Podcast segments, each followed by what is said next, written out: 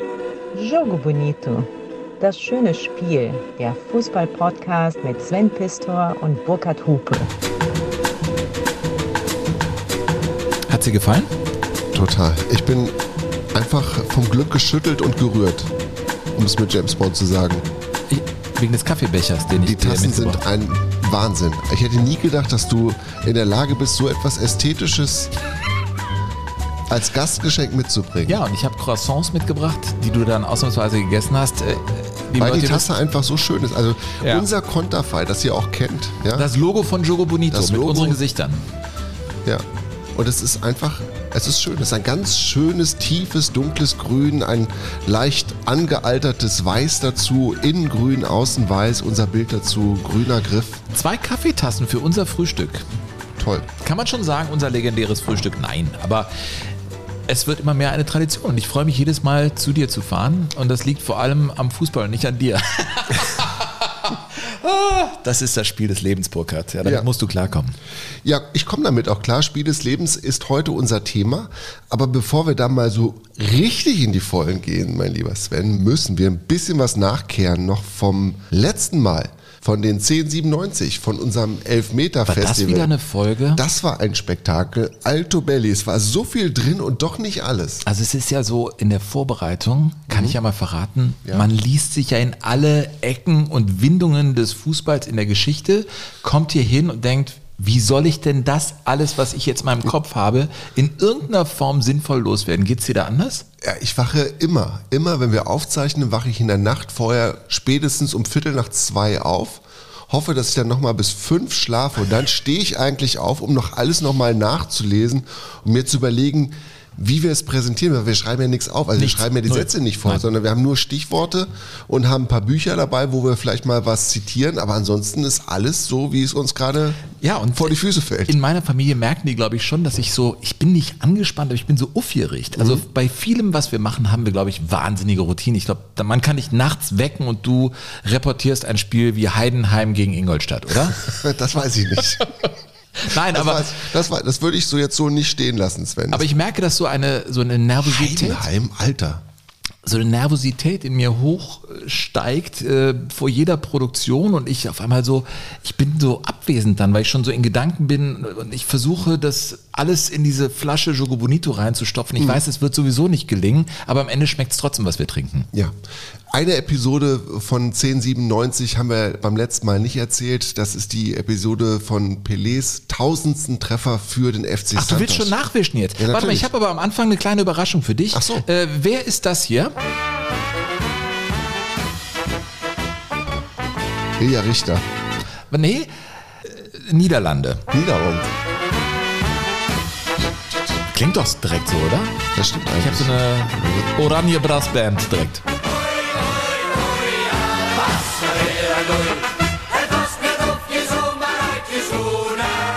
Fußballspieler, der da singt. Was was mir wer in Leu? Also, da ist mir mal wieder was passiert oder etwas, was mich genervt hat.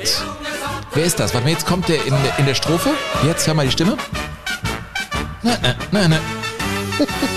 We gingen naar het boksen kijken van verre neef. Johan klap Ist es ander Ehrlich? Er mee Du, die Österreicher haben wir bei Tu Felix Austria ja wirklich gelobt für ihre Musikalität. Ja. Johann Cruyff auch. Das klingt halt so wie im Sauerland Stern, wenn Dutch Night ist, ne? Super. Ich find's auch cool. Wir werden auch Das ist Johann Cruyff. Wir werden irgendwann diese, die Folge machen müssen. Fußballer und ihre Verbrechen an der Musik. Ohne, Fußballer ohne Stimmgabel. Das wäre ein geiler wir, Titel. Ja, wir müssen es machen. Es gibt so viele Schätze, die da zu heben sind, mein Freund. Äh, also Spiel des Lebens heute wird es eine, eine Folge. Es wird äh, ernst, da bin ich mir sehr sicher. Es wird sehr nachdenklich, es wird zum Teil auch brutal fürchterlich, es wird lustig. Johann Cruyff hatte sein Spiel des Lebens, er hat viele gehabt, aber ich finde das 5 zu 0 sein erster Klassiko, als er für Barcelona gegen Real Madrid gespielt hat. 5-0 gegen Günter Netzer und Co. gewonnen hat. Das ist eine Episode, die hier erzählt werden muss. Das als kleiner Teaser für heute. Aber du wolltest nachwischen, also Ja, äh, wieder muss, mal. muss, muss ist ein Ja? sehr gutes Stichwort, Sven, denn wir müssen natürlich uns noch mit dem tausendsten Tor von Pelé beschäftigen, das er für den FC Santos geschossen hat. Und dazu muss man Folgendes wissen. Pelé hat erstens als Aktiver gesagt, die feigste Art, ein Tor zu schießen, ist der Elfmeter. Die feigste Die Art? feigste Art, ein Tor zu schießen, ist der Elfmeter. Was heißt das, die feigste? Moment, das, äh, Die Fe- das die geht mir zu schnell Du manchmal. brauchst keine dumm. Kunst, du brauchst keine Qualitäten, du brauchst nichts darin. Äh, Er spricht im Prinzip alles, was man zum Fußball braucht, brauchst du beim Elfmeter nicht. Du musst den Ball nur Also er ist in die einfach da und dann, äh, du musst nichts dafür tun, dass du ihn bekommst. Und du dann. musst eigentlich auch nichts können. Ja, jetzt habe ich es verstanden mit Pelé. Gut. Die Hm? feigste Art. Die feigste Art, okay. Es ist die feigste Art. Und jetzt muss man sagen, dass Pelé im Herbst 1969 gemeinsam mit zig Millionen brasilianischen Fußballfans darauf wartete, endlich sein tausendstes Tor zu schießen für den FC Santos. Und es fiel und fiel und fiel nicht. Woche für Woche wartete Pelé also auf diesen Treffer. Er spielte und spielte. Und es führte zu ganz paradoxen Szenen, dass zum Beispiel, wenn ähm, Pelé auswärts spielte und er eine Großchance vergab, weil der Torhüter hielt, dann haben die gegnerischen Fans ihren Torhüter ausgepfiffen, weil sie dieses tausendste Tor unbedingt erleben wollten dabei sein, Die wollten wenn dabei Geschichte sein. geschrieben wird. Und so steigerte sich das immer weiter. Und, wie cool. und Pelé hat in seiner Biografie geschrieben, ich wollte es endlich hinter mich bringen und gab mir große Mühe, aber ohne Erfolg. Gerüchte kamen auf, dass ich taktierte, weil ich das Tor in Rio oder in Sao Paulo schießen wollte, was ganz und gar nicht stimmte. Aber was konnte ich tun? Die Torhüter spielten gut. Pfosten und Latte gaben mir die Bälle munter zurück und meine Trefferquote sank auf unerklärliche Weise oder auf nur allzu erklärliche Weise angesichts des Drucks und der großen Aufmerksamkeit, je mehr man von der Unsterblichkeit sprach, die dieses eine Tor mir verleihen würde, desto mehr wurde es zur Heldentat, die nie stattfinden würde. Aber natürlich fand sie irgendwann statt und zwar im November 1969, exakt drei Monate nach der Mondlandung schoss also oder landete Pelé auf seinem sportlichen Mond und zwar im Maracana natürlich. Er spielte mit dem FC Santos gegen Vasco da Gama. Zweite Halbzeit. Pelé wird gefault im Strafraum. Es gibt Elfmeter. Und der Mann, der sagte, dass es die feigste Art ist, ein Tor zu schießen, trat also an, um endlich den tausendsten Treffer zu erzielen. Atenção, todo Brasil pode sair o milésimo gol de Pelé. A entrada no meio do gol para tentar neutralizar. Pelé na risca de carro para a cobrança. Expectativa em Maracanã. Prepara-se, Pelé pode fazer o milésimo no maior do mundo, o maior jogador de futebol. Bester Spieler der Welt, habe ich verstanden.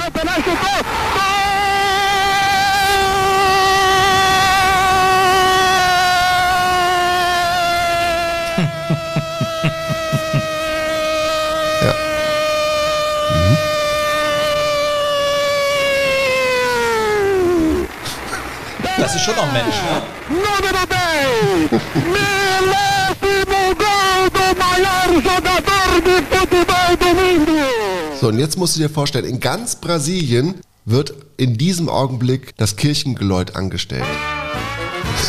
Nein, das Kirchengeläut. Achso, ja, ich dachte, es wäre irgendwie. Nein, das ja. ist das, das Kirchengeläut. Spiel unterbrochen, Zuschauer strömen auf den Platz. Die Spieler des Gegners von Vasco da Gama nehmen Pelé auf ihre Schultern, schenken ihm ein Trikot ihres Vereins, also von Vasco da Gama hinten mit der 1000 drauf, tragen ihn um den Platz. Pelé gibt Interviews an Radioreporter unten auf dem Platz. Das Spiel ist 20 Minuten lang unterbrochen und dann geht's weiter nach diesem tausendsten Treffer. Wahnsinn, Wahnsinn. Das ist doch kein Nachwischen hier. Wir sind schon mittendrin in Spiel des Lebens, oder? Ja, aber die Geschichte musste ich, ich musste es sie, ist so grotesk es ist eigentlich. So ein, Künstler Wahnsinn, ja. mit so einem Treffer dann, ne? Zum tausendsten ich Mal. ich finde es unglaublich, aber ich finde halt auch so dieses Drumherum, wie die anderen Fußballer in Brasilien auch auf dieses Tor hingefiebert haben, weil es eben sowas Besonderes gewesen ist. Jeder wollte dabei sein, kein Torhüter wollte es kassieren.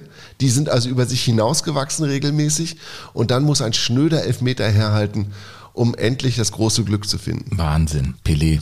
Ja. Was für ein großer Fußball. Den hätte ich gerne mal wirklich als Reporter gesehen und beschrieben. Weißt du was, das macht mich immer wieder so glücklich, ähm, weil das eigene Leben ist ja auch ganz oft mittelmäßig oder komisch. Oder man denkt, das ist ja grotesk und warum klappt das jetzt nicht? Und das ist ja Murphy's Law. Wie oft steht man da und denkt, ja, mir passiert sowas. Nein, allen passiert sowas. Und auch einem wie Pelé. Ne? Und das ist so witzig. Heute, das fand ich ganz interessant, dass du, wir spiel, reden über das Spiel des Lebens und du hast äh, gesagt im Vorgespräch, so ein bisschen bereiten wir ja zumindest einen Ablauf vor, hast du gesagt, Sven, bei den Dingen, die ich erlebt habe, die mich wirklich gepackt haben, spielte Schalke ganz oft eine große Rolle. Ja, das stimmt. Warum ist das so? Wir kommen ja immer wieder dahin. Also das hat ähm, glaube ich, auf jeden Fall mit allem, was man assoziiert mit Schalke 04. Ne, mit dem, also Schalke ist für mich das Leben pur und immer gewesen. Und ähm, es hat aber auch mit diesen speziellen Spielen zu tun, die ich von Schalke schon übertragen habe, also auch Europapokalspiele, Bundesligaspiele. Und das war ganz oft wirklich das ganz große Drama. Also ich erinnere mich an ein Champions League-Spiel, Rückspiel, da hatten sie das Hinspiel 0 zu 2 verloren gegen Real Madrid, spielten das Rückspiel und man dachte, keine Chance, Cristiano Ronaldo schießt die ab. Und es lief auch erst in die Richtung und dann auf einmal sah es aus, als könnte Schalke das wirklich drehen, das Ding, und könnte das wirklich noch gewinnen. Und dann lagen die 4 zu 3 vorne und dann hatten die kurz vor Ende durch Hövedes die große Chance zum 5 zu 3 und hätten, wenn er das gemacht hätte, wären sie tatsächlich weitergekommen. Stell dir das mal vor. Und du stehst da und denkst dir, Alter, das kann gar nicht sein. Und du bist komplett in Aufruhr. Da warst du als Reporter. Da war ich als Reporter, ja. Hast du noch andere Spiele? Ja, das 5 zu 2 bei Inter Mailand, als sie 5 zu 2 gewonnen haben, als sie nach 40 Sekunden durch Savicevic schon mit 0 zu 1 hinten lagen, da war Neuer noch im Tor. Und dieser Savicevic, der schoss, ich glaube, der war es, von der Mittellinie eine Bogenlampe und Neuer total überrumpelt, stand an der Strafraumkante, Ball hinten rein, Mailand führte 1-0 du denkst, naja, das ist wieder typisch, ne? gehst in Italien, mhm. liegst hinten und so weiter. Mailand Titelverteidiger, keine Chance, fliegst raus und dann gewinnen die die Nummer 5 zu 2, Schalke 04. Eines der größten Fußballspiele, die ich je übertragen habe. Ähm, ich spreche ja mit vielen Schalkern Binder auf. Der letzte, mit dem ich gesprochen habe, war Juri Mölder. Ganz interessanter Mann. Sein Vater übrigens äh, hat ja mit Johann Cruyff zusammen bei Ajax Amsterdam gespielt. Kommen wir später zu, zu Johann Cruyff. Äh, Juri Mölder hat das äh, Finale zum Beispiel, als sie den UEFA-Pokal gewonnen haben. Ich glaube, das war schon der allergrößte Titel. Die sind oft deutscher Fußballmeister geworden, ja nie Bundesligameister, aber deutscher Fußballmeister. Den DFB-Pokal haben die auch gewonnen. Aber wenn man über den ganz großen Titel spricht, ist es bei Schalke eigentlich immer der Gewinn des UEFA-Pokals, würde ich sagen. Und der hat diesen Pokal ja mitgewonnen, aber im Halbfinale, Finale war er dann verletzt, nicht dabei. Aber es war das Spiel des Lebens auch für Ingo Anderbrügge, der den ersten Elfmeter schießen musste. Und das war ein großer Moment. Werner Hansch war im Fernsehen der Reporter und das mhm. klang bei ihm so bei diesem Spiel des Lebens. Ich will nicht so weit gehen, dass jetzt nur Schalker-Fans in Deutschland an den Fernsehern sitzen. Aber doch sehr viele, nehme ich an an der Brügge gegen Paljuka. Ja! 1-0 Schalke. Das war der alte Ingo. Ein Knallbonbon gegen Paljuka. Ja, Werner Hansch war gut informiert, denn in der Liga zuvor hatte ich zweimal hintereinander verschossen. Das hat es in meiner Karriere Gott sei Dank nicht gegeben. Aber in dem Zeitraum war das. Und dann überlegst du schon einen kurzen Moment mal darüber nach, gehe ich dorthin? Und ich wollte nicht kneifen, weil ich habe diese Elfmeter geschossen, äh, nicht nur beim 4-0, sondern auch beim 0-0, beim 1-0 Rückstand. Du hast diese Anspannung und ich war ja bekannt für meinen Schuss. Ja, und Hüb Stevens kam mit einem kleinen äh, Zettel. Äh, auf den Zetteln waren von 1 bis 5 runter durchnummeriert, mhm. aber bei 1 stand Ingo. Und er kam so, tippte mir auf die Schulter, als er dann die Schützen suchte, zeigte mir den Zettel und wie selbstverständlich, Ingo ist klar, ne? Ich schaute drauf, ja, Trainer. Das war so, oh, kriege ich heute Gänsehaut. Ich auch. Äh, das ist äh, total äh, emotional und ja, und dann war ich so im Tunnel. Merkst du auch, dass Grenzen so verschwimmen zwischen unseren Folgen 1097 und Spiel ja, des Lebens? Komplett. Ich finde, es, es, es greift alles ineinander. Ne? Und es hat mich so gefreut damals für Schalke 04 tatsächlich. Ich habe ja mit Schalke wirklich gar nichts zu tun. Ich habe übrigens gerade nochmal nachguckt, war nicht Savicevic, der damals das 1-0 machte für Inter, sondern Stankovic. Mhm. Also bevor wir jetzt hier wieder nachkehren müssen, gleich korrigiert. Ja, auch so Vornamen äh, aus den 40er Jahren werden ja, ja gerne mal äh, von euch da draußen korrigiert. Wir danken euch sehr und das sind froh über alle ja, Einwürfe von euch. Da kommen ja äh, tolle Sachen. Auch ihr habt mich auf einen gebracht, ähm, wie Helmut Dukadam. Äh, sagt ihr dir was? Ja, das war der Torhüter von Steaua Bukarest im Finale Europapokal der Landesmeister, ja, weiß ich nicht mehr, 88? Mm, es war 86. 86. Am 7. Mai gegen er Barcelona. war äh, Torhüter, genau, gegen Barcelona und es ging ins Elfmeterschießen. Steaua Bukarest gewann den Europapokal der Landesmeister. Das muss man sich mal vorstellen in dieser Manchester City Paris Saint-Germain Welt, mhm. dass es tatsächlich einen Europapokalsieger der Landesmeister gab. In Sevilla wurde gespielt. Und äh, dieser Helmut Dukadam, äh, das ist ein Donauschwabe. Also er ist äh, Rumäne, ne? aber äh, mhm. spricht auch äh, gutes Deutsch und der hielt in diesem Elfmeterschießen vier Elfmeter. Ja. Machte sich damit unsterblich und das ist total irre. Der hat dreimal die rechte Ecke gewählt aus seiner Sicht und hatte dreimal recht und er sagte, beim ersten Mal war es Zocken, beim zweiten Mal dachte ich, das folgt einer gewissen Logik. Die dritte Entscheidung war die schwierigste. Soll ich das nochmal machen?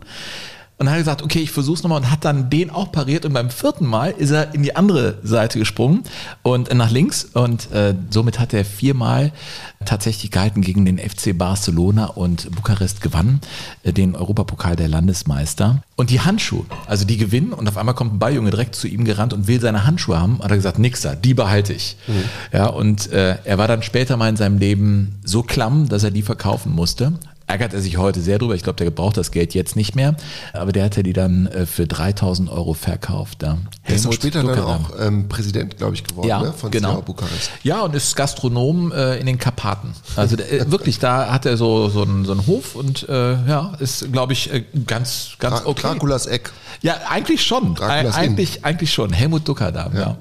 Ich habe noch ähm, einen Hinweis gekriegt, weil es irgendwie rumgesprochen hat, dass ich ja gerne mal Bücher gucke und es gibt einen Schriftsteller aus Uruguay und da hat sich ein, einer unserer Hörer, ich habe leider den Namen nicht aufgeschrieben, gemeldet und hat gesagt, hör mal, da gibt es einen Einer Mann, unserer Hörer. Ja.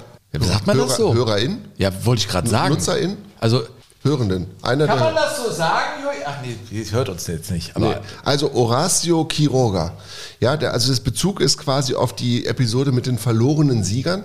Und es gibt also diesen Horacio Quiroga, von dem ich vorher auch noch nie was gehört hatte, uruguayischer Schriftsteller, der sich 1959 mit Zyankali aus dem Leben genommen hat, nach einer Krebsdiagnose. Also der wollte einfach auch dann die Dinge selber regeln. Und der hat also mal gesagt, da ging es also im Prinzip inhaltlich darum, wie kann man eigentlich als junger Mensch, und als Fußballer ist man ja in der Regel noch relativ jung, mit so plötzlichem Ruhm und dem drohenden Verlust von Ruhm umgehen. Und der hat also aufgeschrieben, wenn ein junger Mann unvorbereitet vom stärksten Rausch kostet, den ein Mann schmecken kann, dann verliert er zwangsläufig den Verstand. Das hat er über die jungen Fußballer geschrieben. Ne? Also wenn du es als junger Mann unvorbereitet erlebst, dann musst du verrückt werden. Du kannst es nicht aushalten. Und wir haben ja damals darüber gesprochen, wie das so ist bei den, bei den traurigen Helden von Weltmeisterschaften, Kohlmeier beispielsweise, Brehme, von Gerd Müller. du möchtest das wiederholen, was nicht zu wiederholen ist, glaube ich. Du willst es konservieren irgendwie. Und das geht nicht. Und das geht nicht. Das ist selbst die allerberühmtesten, selbst ein Pelé wird Dinge in seinem Leben Genau. nicht konservieren können, wie den Moment, als er 70 zum dritten Mal Weltmeister wurde, als er 58 zum ersten Mal Weltmeister wurde und, und, und. Äh, Da ist sehr viel dran. Ja. Wenn du als junger Mann unvorbereitet vom stärksten Rausch kostest, den ein Mann schmecken kann, Frau natürlich auch, dann verliert er zwangsläufig den Verstand. Wollte ich gerade sagen, hier die Genderpolizei bei dir, also die Absolut. hört die Folge ja auch ab mit liebe Da Hörer ist und so. Auf jeden Fall schon da in Alarm. Ich sag der Chefin nochmal Bescheid, was du hier erzählst, ja? Burkhard, Ja. Mhm. Spiel des Lebens. Wir stellen uns jetzt mal hier hin, unweit von Köln. Wuppertal, zoologischer Garten, bitte aussteigen, dieser Zug endet hier. Wuppertal, zoologischer Garten, bitte aussteigen, dieser Zug endet hier. aus den 70er Jahren. Wir sind, ja, original, im Jahr 75. Ich war drei Jahre alt, du warst, äh, 75? ernsthaft, War da, fuhren noch so die ganz alten Bahnen Oh, rein. ah, acht oder neun war ich da. Ja, Wuppertal Zoologischer Garten. Also wir werden ja deutschlandweit gehört. Wuppertal hat ein ganz interessantes Stadion am Zoo. Da spielt ja der Wuppertaler SV heute noch, ja, aber mittlerweile in der vierten Liga. Äh, Wuppertal spielt aber auch mal im Europapokal. Die haben sich da qualifiziert. Echt, waren die tatsächlich mal in Europa dabei? das Wir hätte ich jetzt nicht gewusst. Eine Runde haben sie gespielt im Europapokal, sind aber dann ausgeschieden gegen die polnische Mannschaft Schorosow. Chorsow. Ja, Königshütte, natürlich. Ja? Hochkönigshütte. Okay. Also gegen die sind die ausgeschieden in der ersten Runde. Chorsow, Chorsow. Ja, bitte, ey. Dein- dein Petrovsk, das geht nachts. furchtbar. So, äh, da sind die ausgeschieden. Sie spielten tatsächlich im UEFA-Pokal in der Saison 73, 74. Ja, der Wuppertaler SV, der aufgestiegen war in die Bundesliga und tatsächlich in seiner Premierensaison. Günther Pröpper, sei. Dank. Der große Günther Pröpper, der bis heute natürlich Wuppertal, äh, also der hat bei der Stadt später gearbeitet und die Daumen drückt. Günther Pröpper war Dritter in der Bundesliga-Torjägerliste. Der hat die hochgeschossen auf Platz 4 in der Schlusstabelle. Meister Pröpper. Ja. Vierter in der Bundesliga. Also der war hinter Gerd Müller und Jupp Heynckes die Nummer drei in Deutschland für den Wuppertaler SV.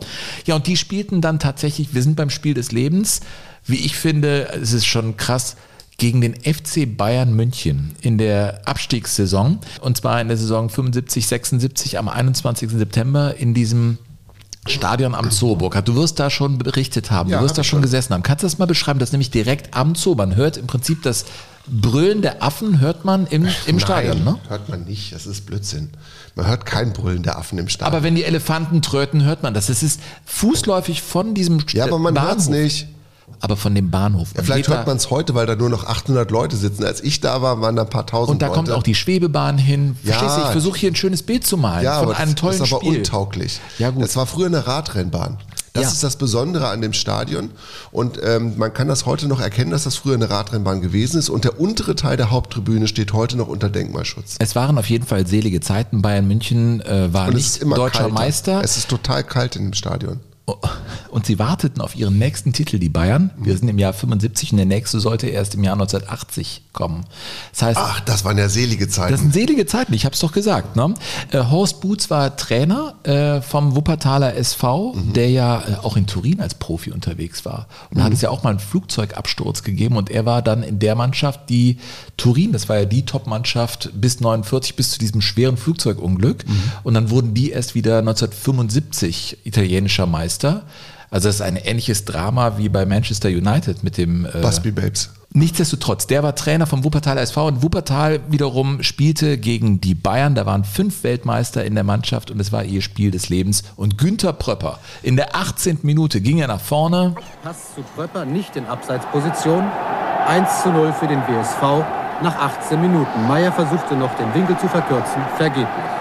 Einfach mitreißende Reportage. Absolut. Mich, mich hat das richtig gepackt. Naja, ähm, Aber so war das damals. sie führten mit 3 zu 0 in der 60. Minute und dann kam noch äh, Uli Hoeneß und verkürzte auf 1 zu 3 aus Sicht der Bayern. Aber sie haben halt tatsächlich verloren beim Wuppertaler SV. Und das ist auch wieder so grotesk. In dieser Saison gewannen sie zwar gegen Bayern München, aber nur noch ein weiteres Mal und sie Nee. stiegen sang- und klanglos ab in dieser Saison mit nur zwei Siegen. Mit zwei Siegen? Ja. Die waren genauso schlecht wie Tasmania. Ja. Nein, Tasmania war aber insgesamt noch schlechter Ja, als der. Wuppertaler SV. Ja. Krasser Scheiß. Spiel des Lebens, würde ich sagen, für den Wuppertaler SV gegen Bayern München. Ja. So, und jetzt der Übergang. Ja, da bist du genauso gespannt wie ich, wie wir jetzt den Übergang hinkriegen. Ach, geht's jetzt? Ja, wir haben es ja vorbesprochen. Jetzt wird's Jetzt wird's, ernsthaft. ja, jetzt wird's echt ernsthaft und ähm, aber ich habe vorher gedacht, wenn es, wenn wir über Spiel des Lebens reden, dann müssen wir auch über Fußball im Konzentrationslager mal sprechen. Und ähm, da wurde tatsächlich mehr Fußball gespielt, als man das heute annehmen würde. Ja, also in vielen Konzentrationslagern gab es tatsächlich Lagermannschaften und da spielten dann Lagerinsassen gegen Aufseher oder bestimmte Lagerblöcke spielten gegeneinander. In Theresienstadt beispielsweise, das war sozusagen das Vorzeige-Ghetto, das die Nationalsozialisten eingerichtet hatten. Da wollten sie ja dann quasi zeigen, dass sie mit den Juden gut umgehen. Und ähm, da gab es beispielsweise sogar eine eigene Ghetto-Liga. Ne, da spielten dann irgendwie die Bäcker gegen die Fleischer und so weiter und spielten eine eigene Meisterschaft aus. Selbst in Auschwitz wurde Fußball gespielt. Unregelmäßig natürlich, Da aber bekommt ja das, ähm, der Titel Spiel des Lebens ja. in ganz anderen Sinn. Das geht, da geht es wirklich ums Leben. Da Aber geht's ums deswegen haben wir an der ums nackte Überleben tatsächlich. Und der Fußball spielte da in Auschwitz eine große Rolle. Und die Geschichte, die ich heute erzählen will, ist die Geschichte von Arno Böhm. Arno Böhm, Berufsverbrecher, einer der ersten Insassen, der einer, der zählte zu den ersten äh, 30 Gefangenen in Auschwitz, hatte die Häftlingsnummer 8 eintätowiert. Und der arbeitete da als Capo, also als Aufseher quasi für die Nazis und machte sich da durch besondere Brutalität einen Namen, wurde nach dem Krieg und nach der Befreiung des Lagers von den Überlebenden als primitiver Sadist beschrieben. Das war noch die freundlichste Beschreibung. Also dieser Arno Böhm saß wegen mehrfachen Mordes in Auschwitz ein und wurde dann im Frühjahr 1944 endlich erfüllte sich sein Berufswunsch in der SS aufgenommen. Also durfte raus aus der Baracke und wurde in die SS aufgenommen und hatte sich gesagt, Mensch, zum Abschied in Auschwitz kriegen die Mitgefangenen noch ein besonderes Präsent von mir. Und er hat dann ein Fußballspiel organisieren lassen. Er war nämlich auch ähm, begeisterter Fußballer und einer der Überlebenden aus diesem Lager, Jakob Zur, der hat ähm, später beschrieben, äh, wie dieses Fußballspiel zustande gekommen ist. Als Abschiedsgeschenk für die Lagerinsassen organisierte Böhm ein Fußballspiel. Und zwar zwischen den Deportierten, die im September aus Theresienstadt eingetroffen waren, und denen vom Dezembertransport. Er selbst spielte in der Septembermannschaft. Ja, Dann gab es also dieses Spiel und das war natürlich nochmal so ein gesellschaftlicher Höhepunkt tatsächlich im Konzentrationslager. Viele Zuschauer und ähm, Arno Böhm war sozusagen die dominante Figur in diesem Spiel und Jakob Zur, der selbst ein Fußballer äh, gewesen ist, der aber nicht mitspielen konnte, weil er eine schwere Knieverletzung hatte, der hat es so erlebt. Sie spielten sieben gegen sieben und die Spieler der Septembermannschaft spielten jeden Ball auf Böhm, wirklich jeden. Es lag Schnee und das Spiel war eine Farce, weil Böhm alle Tore erzielte. Der Dezember-Torhüter hieß Warenhaupt. Er öffnete absichtlich seine Beine, damit die Schüsse von Böhm auch durchrutschen konnten. So, und ich habe es ja angekündigt, dass es da wirklich um Leben und Tod tatsächlich gegangen ist. Denn nach diesem Spiel bei dem Böhm ja für die Septembermannschaft gespielt hat, sollte man ja nun annehmen, dass die anderen quasi eine Strafe ähm, erdulden mussten, aber es war genau umgekehrt.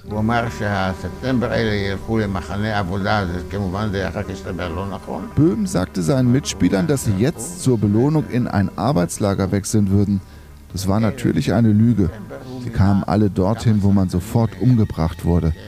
Aus der Dezembermannschaft suchte er dann Leute aus, die jetzt als Barackenaufseher arbeiten sollten. Irgendjemand musste ja die ermordeten Vorgänger aus der Septembermannschaft ersetzen.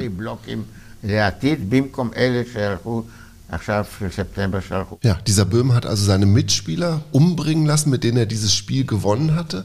Das ist so perfide, das kann man sich gar nicht ausdenken. Sowas, ich finde es so unglaublich. Und noch unglaublicher ist, dass Böhm tatsächlich den Zweiten Weltkrieg überlebt hat. Er kam in russische Kriegsgefangenschaft 1950 zurück nach Deutschland, lebte dann in Frankfurt noch unbehelligt bis 1962. Dann ist er gestorben.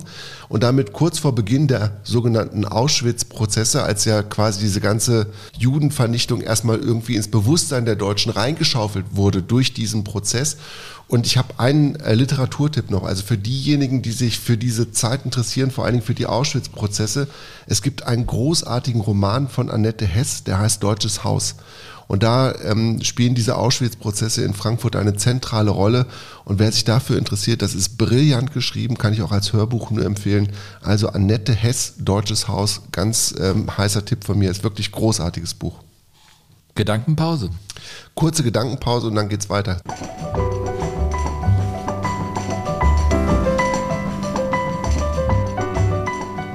düster.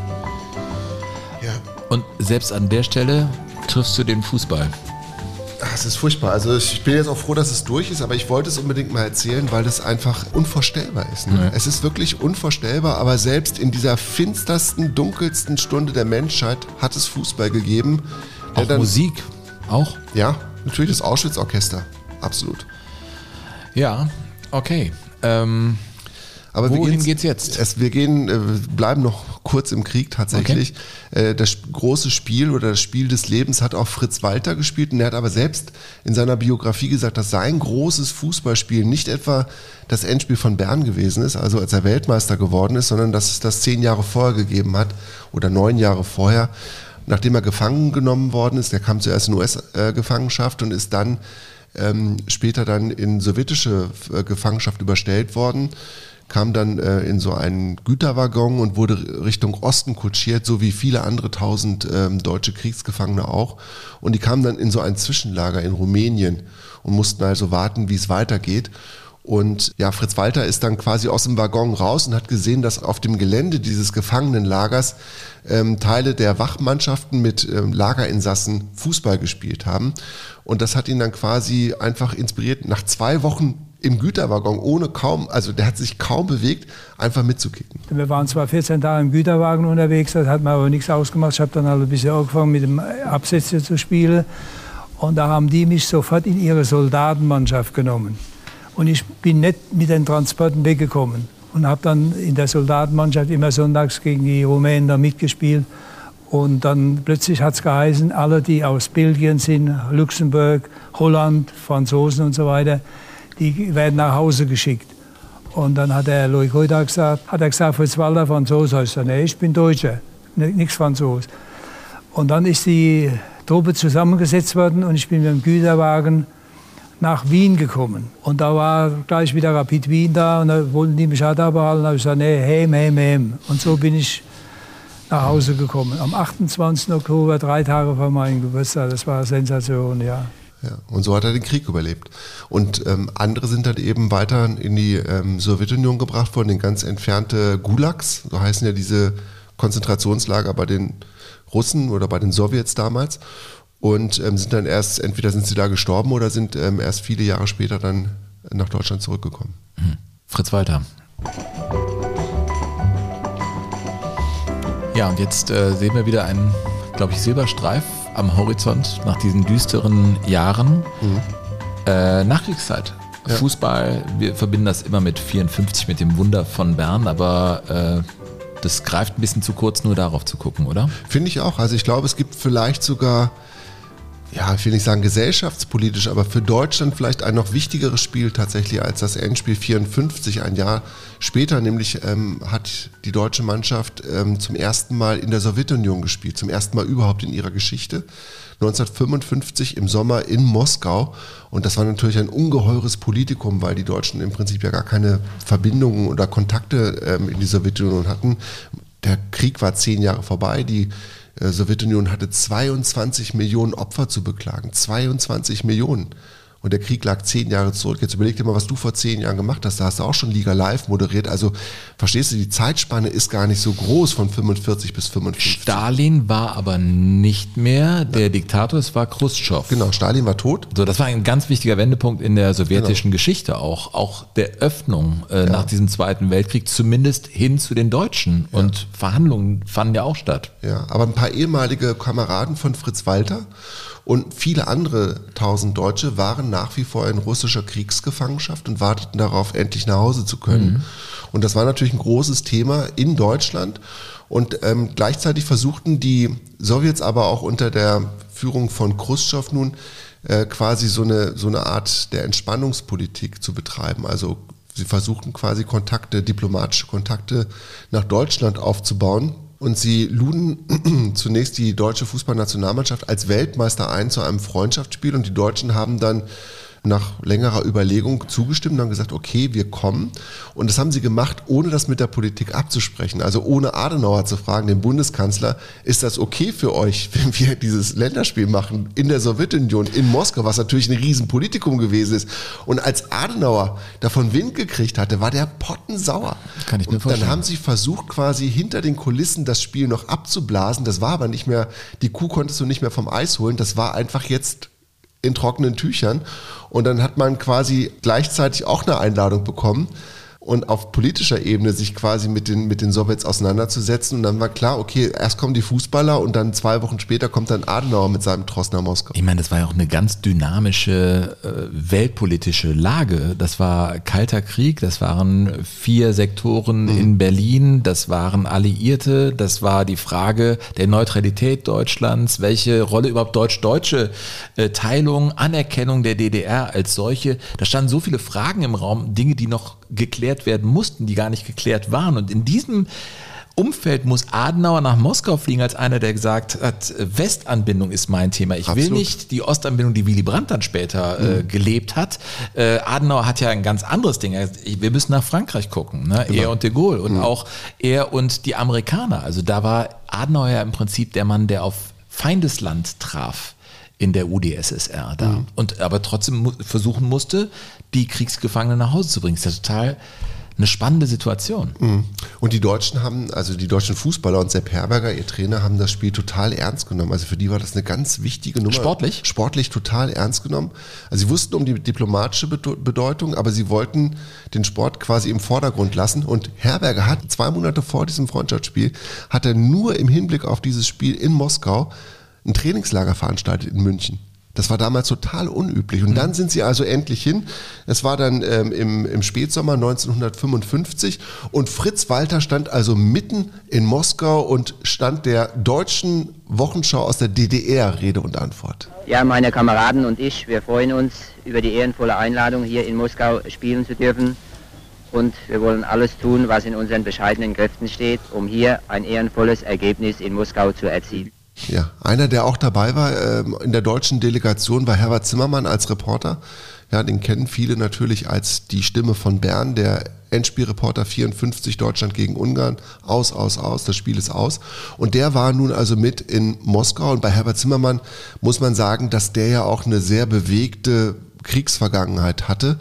Der war Panzerhauptmann und war also wirklich bis zur letzten Patrone war der im Einsatz ähm, gegen die Russen. Und der musste also nun auch zurück ins Herz des Feindeslandes. Also durfte zum ersten Mal in seinem Leben nach Moskau. Mit dem Panzer ist er nicht hingekommen, mit dem Flugzeug dann zehn Jahre später schon und sollte dann nun dieses Spiel übertragen. Und Herbert Zimmermann wusste natürlich auch, war ein kluger Kopf, der wusste natürlich auch, du kannst jetzt hier nicht irgendwie ein ganz normales Fußballspiel übertragen, sondern er wollte den Deutschen zu Hause, weil das ja ein exotischer Reiseort war, Moskau, natürlich. da kamst du ja eigentlich nicht hin, ja, wollte Herbert Zimmermann denen also auch seine persönlichen Eindrücke schildern und hat dann quasi aus der Fußballreportage zeitweise eine Reisereportage gemacht. Der Gesamteindruck der Monumente war doch so gewaltig, dass wir zu dem Schluss gekommen sind, dass alles, was hier der Gemeinschaft dient, Staatsbauten oder Untergrundbahnen, alles das ist geradezu hervorragend und vorbildlich.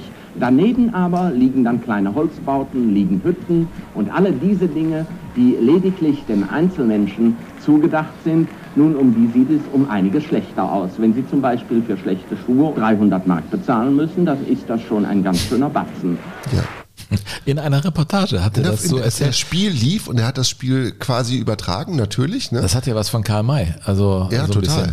Ja. ja. Also er hat sich da auch nicht wohl gefühlt in, das hat er später auch zu Protokoll gegeben. Also das war, es war eben, also er hatte, er hat halt immer noch dieses alte Feindmuster nicht, nicht äh, ablegen können. Er ist das nicht losgeworden da in Moskau. Ich finde ne? aber Moskau ist auch eine komische Stadt. Das wird 55 ja. Jahre. Wir waren ja auch da bei der WM in Russland und dann äh, Downtown Moskau, Roter Platz und so. Man geht da natürlich hin und schaut sich das alles an. Ich habe mit dieser Stadt ein bisschen gefremdelt. Ähm, das das äh, muss ich sagen. Es ist ja erschlagend. Ich, ich fand sie erschlagend, diese Stadt. Ja. Ich musste mir die Perlen da suchen, die sind dann auch wirklich schön, diese mhm. historischen Bauten, aber mh, hm, ja. Ja. Ich bin grundsätzlich nicht so gerne in Russland. Ich, nee. ich fühle mich da einfach zu fremd. Ja, ich auch. Ähm, aber kommen wir zurück zu 55. Das Besondere, oder es gab ja viele besondere Facetten an dieser Geschichte. Eine Facette, es durften 1500 Fußballfans aus Deutschland, ich sage bewusst Deutschland, nicht Westdeutschland oder Ostdeutschland, sondern aus Deutschland durften auch nach Moskau. Das war also eine Vorgabe für dieses Spiel.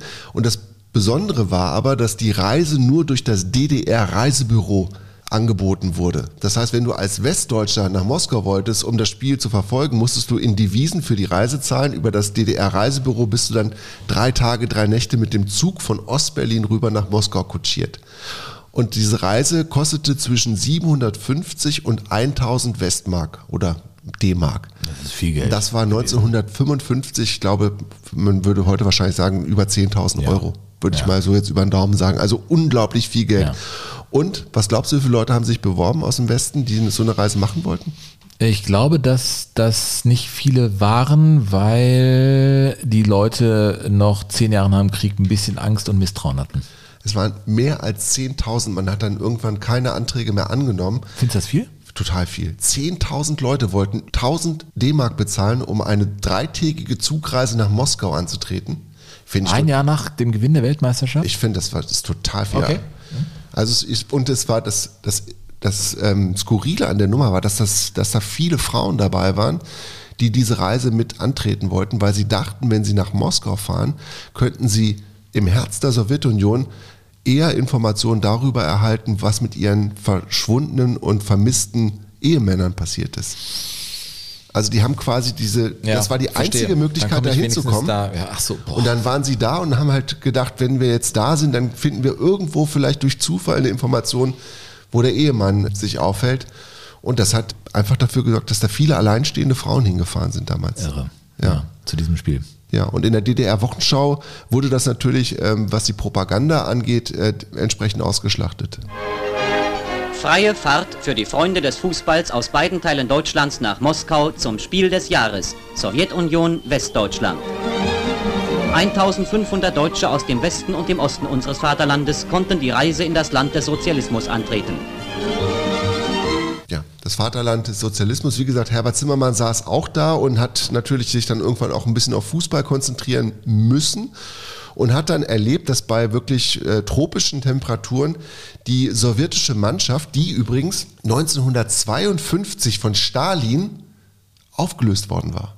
Nach den Olympischen Spielen in Helsinki hat Stalin gesagt, ich habe keinen Bock mehr auf diese Fußballnationalmannschaft, weil sie gegen Jugoslawien verloren hatte, gegen Titus Jugoslawien. Und Tito war ja auch ein Spezi, der Einzige, der da Absolut. aufmuckte. Der Einzige, der aufmuckte und es war ein Intimfeind von Stalin.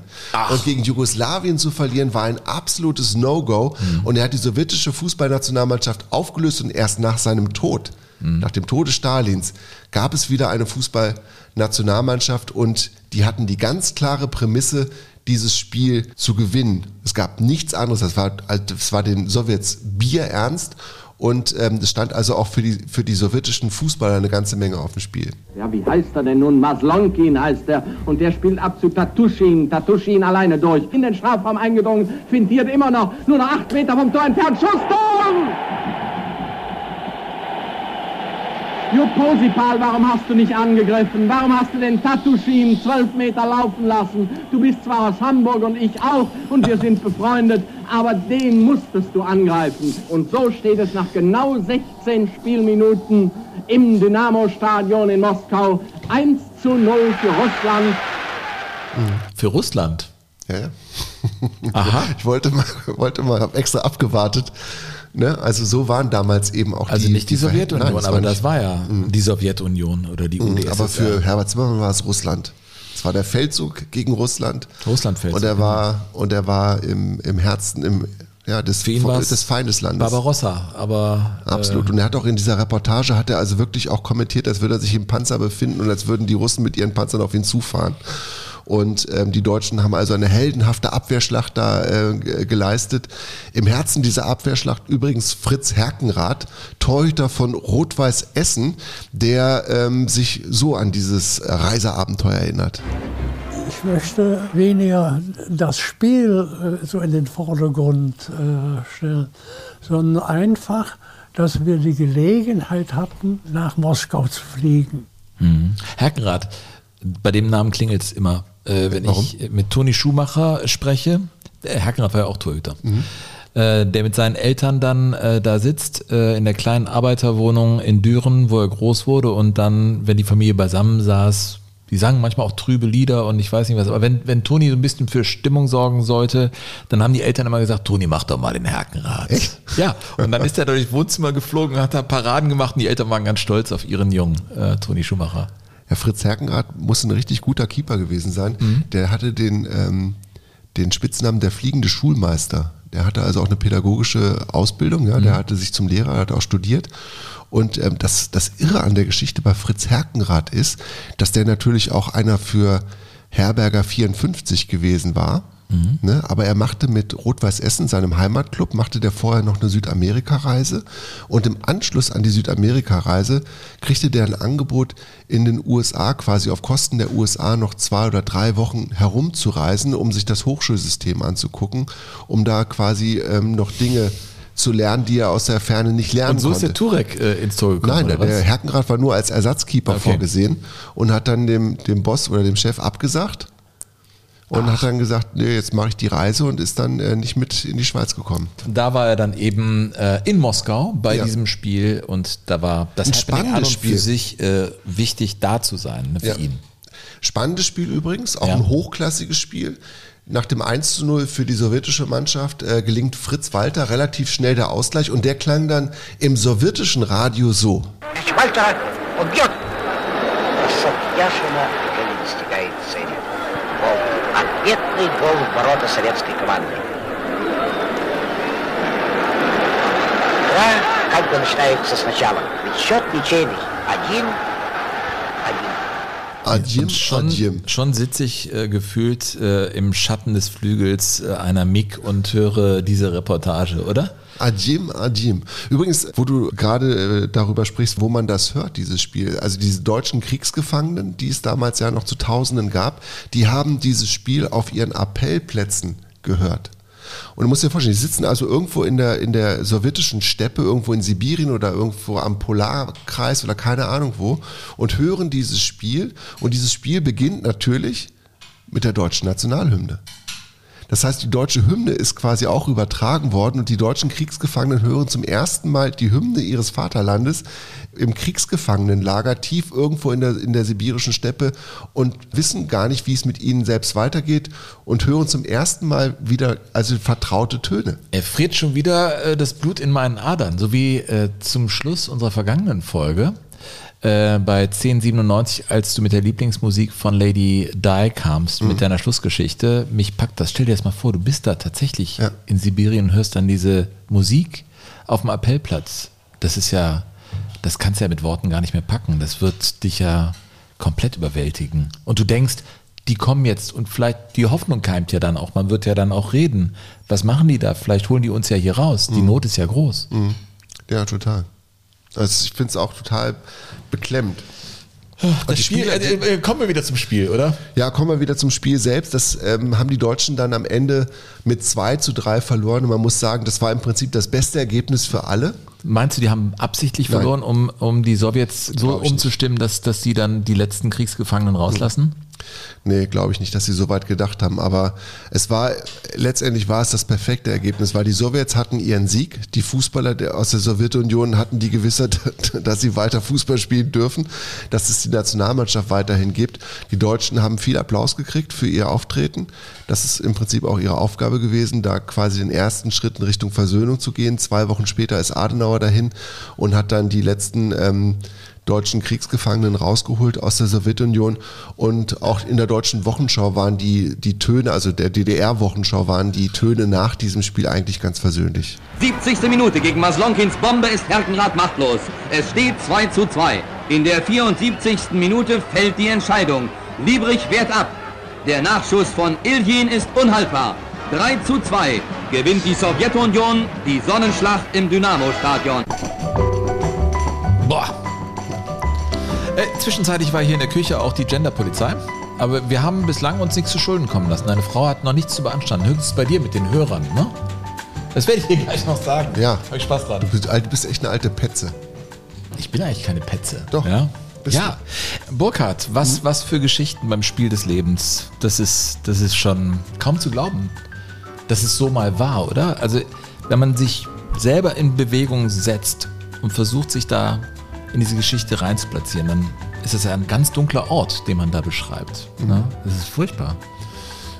Ja, also es ist für mich unvorstellbar. Es ist für mich unvorstellbar und ich finde es halt dann trotzdem ungemein spannend zu gucken, welche, welche Rolle spielt der Fußball in diesen düstersten Zeiten und was macht der selbst in diesen Zeiten, die für uns unvorstellbar sind, mit dem Einzelnen.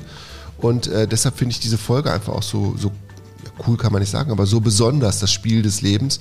Und wir sind ja nicht nur schwer heute, ne? wir haben ja auch das ein oder andere leichte Moment dabei. Dafür ist der Kollege Sven Pistor verantwortlich, Ich bin, selbstverständlich. ich bin einfach der Mann der sanften Übergänge.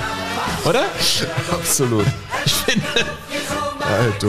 Manchmal muss man auch auf Ruinen tanzen, mein lieber Burkhard. Wir nähern uns Johann Cruyff. Henrik Johannes Cruyff. Dreimal gewann er den Ballon d'Or. Ein unglaublicher Fußballer. Mit welcher Rückennummer lief er immer rum? Ja, sag mal. 13? Nein, 14. Ich habe Lust, weil du so ein Klugscheißer bist. Du weißt so viel. Ich glaube, das wird für mich jetzt ein Sport, dich immer wieder zu. Weil du, die Anspannung muss bei dir auch da sein. Er hatte die Rückennummer 14, ja. Die Rückennummer 14 hat er sehr gern getragen. Ich musste mir so viel merken jetzt bei diesen ganzen Kriegsgeschichten. Weißt du, jetzt kommst du mit so einer Luftikus-Nummer. Welche Rückennummer? Ja, ganz toll. Vielen Dank dafür. Ich hatte, hatte dich eigentlich lieb gewonnen durch Ja. den neuen Kaffeebecher. Johann Cruyff, der so ein dünner Hering war und ich finde ein äh, Junge, dessen Mutter Petronella heißt. Ne? Petronella Apfelmus. Nein, Petronella heißt oder hieß seine Mutter. Ehrlich? Ist das nicht ein geiler Petronella? Name? Petronella. Ich dachte, diesen Namen gibt's gar nicht. Doch, den gibt es, ja. Und die hatten einen Gemüseladen, das lief alles nicht so toll und Johann wurde da, ich sag mal, in der Nähe von Amsterdam groß.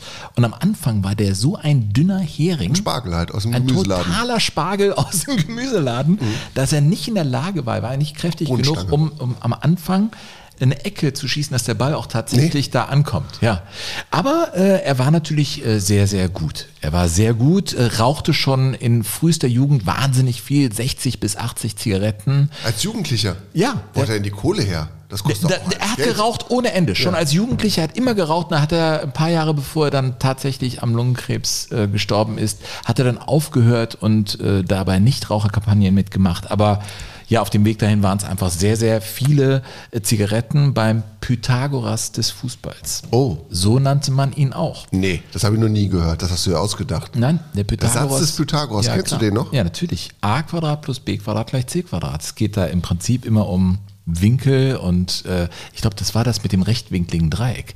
Nein, er war ein, ein sozusagen ein Landvermesser auf dem Fußballplatz Mhm. mit tödlichen Pässen. Und dieser äh, Johann Cruyff hatte sein Spiel des Lebens, finde ich, in seiner ersten Saison äh, beim FC Barcelona. Äh, Da ist er ja hingewechselt. Es ging ja dann los. Äh, Günther Netzer ging zu Real Madrid, als es Ausländern erlaubt wurde in Spanien. Wir reden ja noch vom Franco-Regime. Ähm, als es heißt, Ausländern Mitte der 70er. Mitte der 70er, genau. Wir haben ja auch schon äh, über das Finale von äh, Günther Netzer hier gesprochen äh, für Gladbach gegen den ersten FC Köln. Ähm, und das Trikot, wo das hingegangen ist, darüber haben wir ja schon gesprochen. Ne? Er wechselte zum FC Barcelona und äh, dorthin ging er und der Trainer war Rinus Michels, ein Trainer, den er schon kannte von Ajax Amsterdam. Und er war der eine Baustein, der noch fehlte, um eine wahnsinnig grandiose Saison zu spielen mit diesem FC Barcelona. Man muss sich vorstellen, die waren 24 Spiele lang ungeschlagen. Und äh, Real Madrid war damals eine große Mannschaft, die in der Saison Probleme hatte. Aber Johann Cruyff spielte eben seinen ersten Klassiko. Günther Netzer im Trikot von Real Madrid war auf einmal verdammt in diesem Spiel als Außenverteidiger Arbeit zu verrichten, weil Als Außenverteidiger? ja, die waren so verzweifelt, weil Barcelona mit Johann Cruyff sie völlig überraschte. Also der Rinus Michels hat herausgefunden, dass Real Madrid in Raumdeckung eigentlich die Offensive, zu der natürlich auch Johann Cruyff gehörte, äh, eben in Empfang nehmen wollen. Aber dann haben die einen super guten äh, Trick angewandt und zwar Johann Cruyff hat sich immer fallen lassen. Er ist gar nicht hin zu den Verteidigern und so hat er die komplett schwindelig gespielt, weil die gar nicht wissen, welche Räume sie verteidigen sollen. Und Johann Cruyff tauchte überall auf. Er war ein völlig freies Radikal mit genialen Pässen. Und dieses Spiel seines Lebens, ja, führte dazu, dass äh, Johann Cruyff ein ums andere Mal sensationelle Angriffe einleitete und das klang dann im spanischen Radio so. Höhe der Netzer, ne? Gol d'Asensi, gol d'Asensi, després d'una jugada esplèndida de Marcial que ha deixat clavat assegut a terra Netzer, la centrada al primer pal i la rematada precisa de Juan Manuel Asensi convertint l'1-0 favorable al Barcelona. Also Netzer war permanent überfordert, der musste sogar grätschen. Also ich habe da diese Szene noch vor Augen, als dieses 0 zu 1 fiel, dass Günther Netzer versucht, in, in Verteidigungslinie einen Ball Günther zu Netzer mit einer Grätsche? Er selber ist völlig verzweifelt. Das Er kann mir- das kann ich mir nicht Das war die vorstellen. schlimmste Grätsche seines Lebens und du hast es auch verstanden, im Spanischen, da war nur von Präzision die Rede und das war natürlich die Aufgabe von Johann Cruyff. Haben die in Madrid gespielt oder in Die haben Barcelona? in Madrid gespielt und am Weil das Ende klingt nämlich nach dem, irgendwie nach dem Reporter von Real, ehrlich gesagt, weil das noch relativ zurückgenommen ist. So, und das war ja nicht irgendein Spiel. Johann Cruyff spielte für Barcelona. Wir reden äh, von der Franco-Zeit in Spanien. Und wenn es einen Club gab, der mit Franco verbunden war, dann war das natürlich Real, Madrid. Und es war ja immer ein großes Duell dann. Da steckte viel mehr dahinter. Ja, in der Woche, also kurz davor, ist sein Sohn Jordi auf die Welt gekommen. Und Jordi ist der äh, katalonische Schutzpatron. Das war ein Name, Jordi, der war verboten in Spanien unter Franco. Also auch unter, zu dem Zeitpunkt war es verboten, Kinder so zu nennen. Ja, und da wird es natürlich auch wieder politisch, was Johann Cruyff gebracht hat. Man fragt sich ja, warum ist das so ein großer?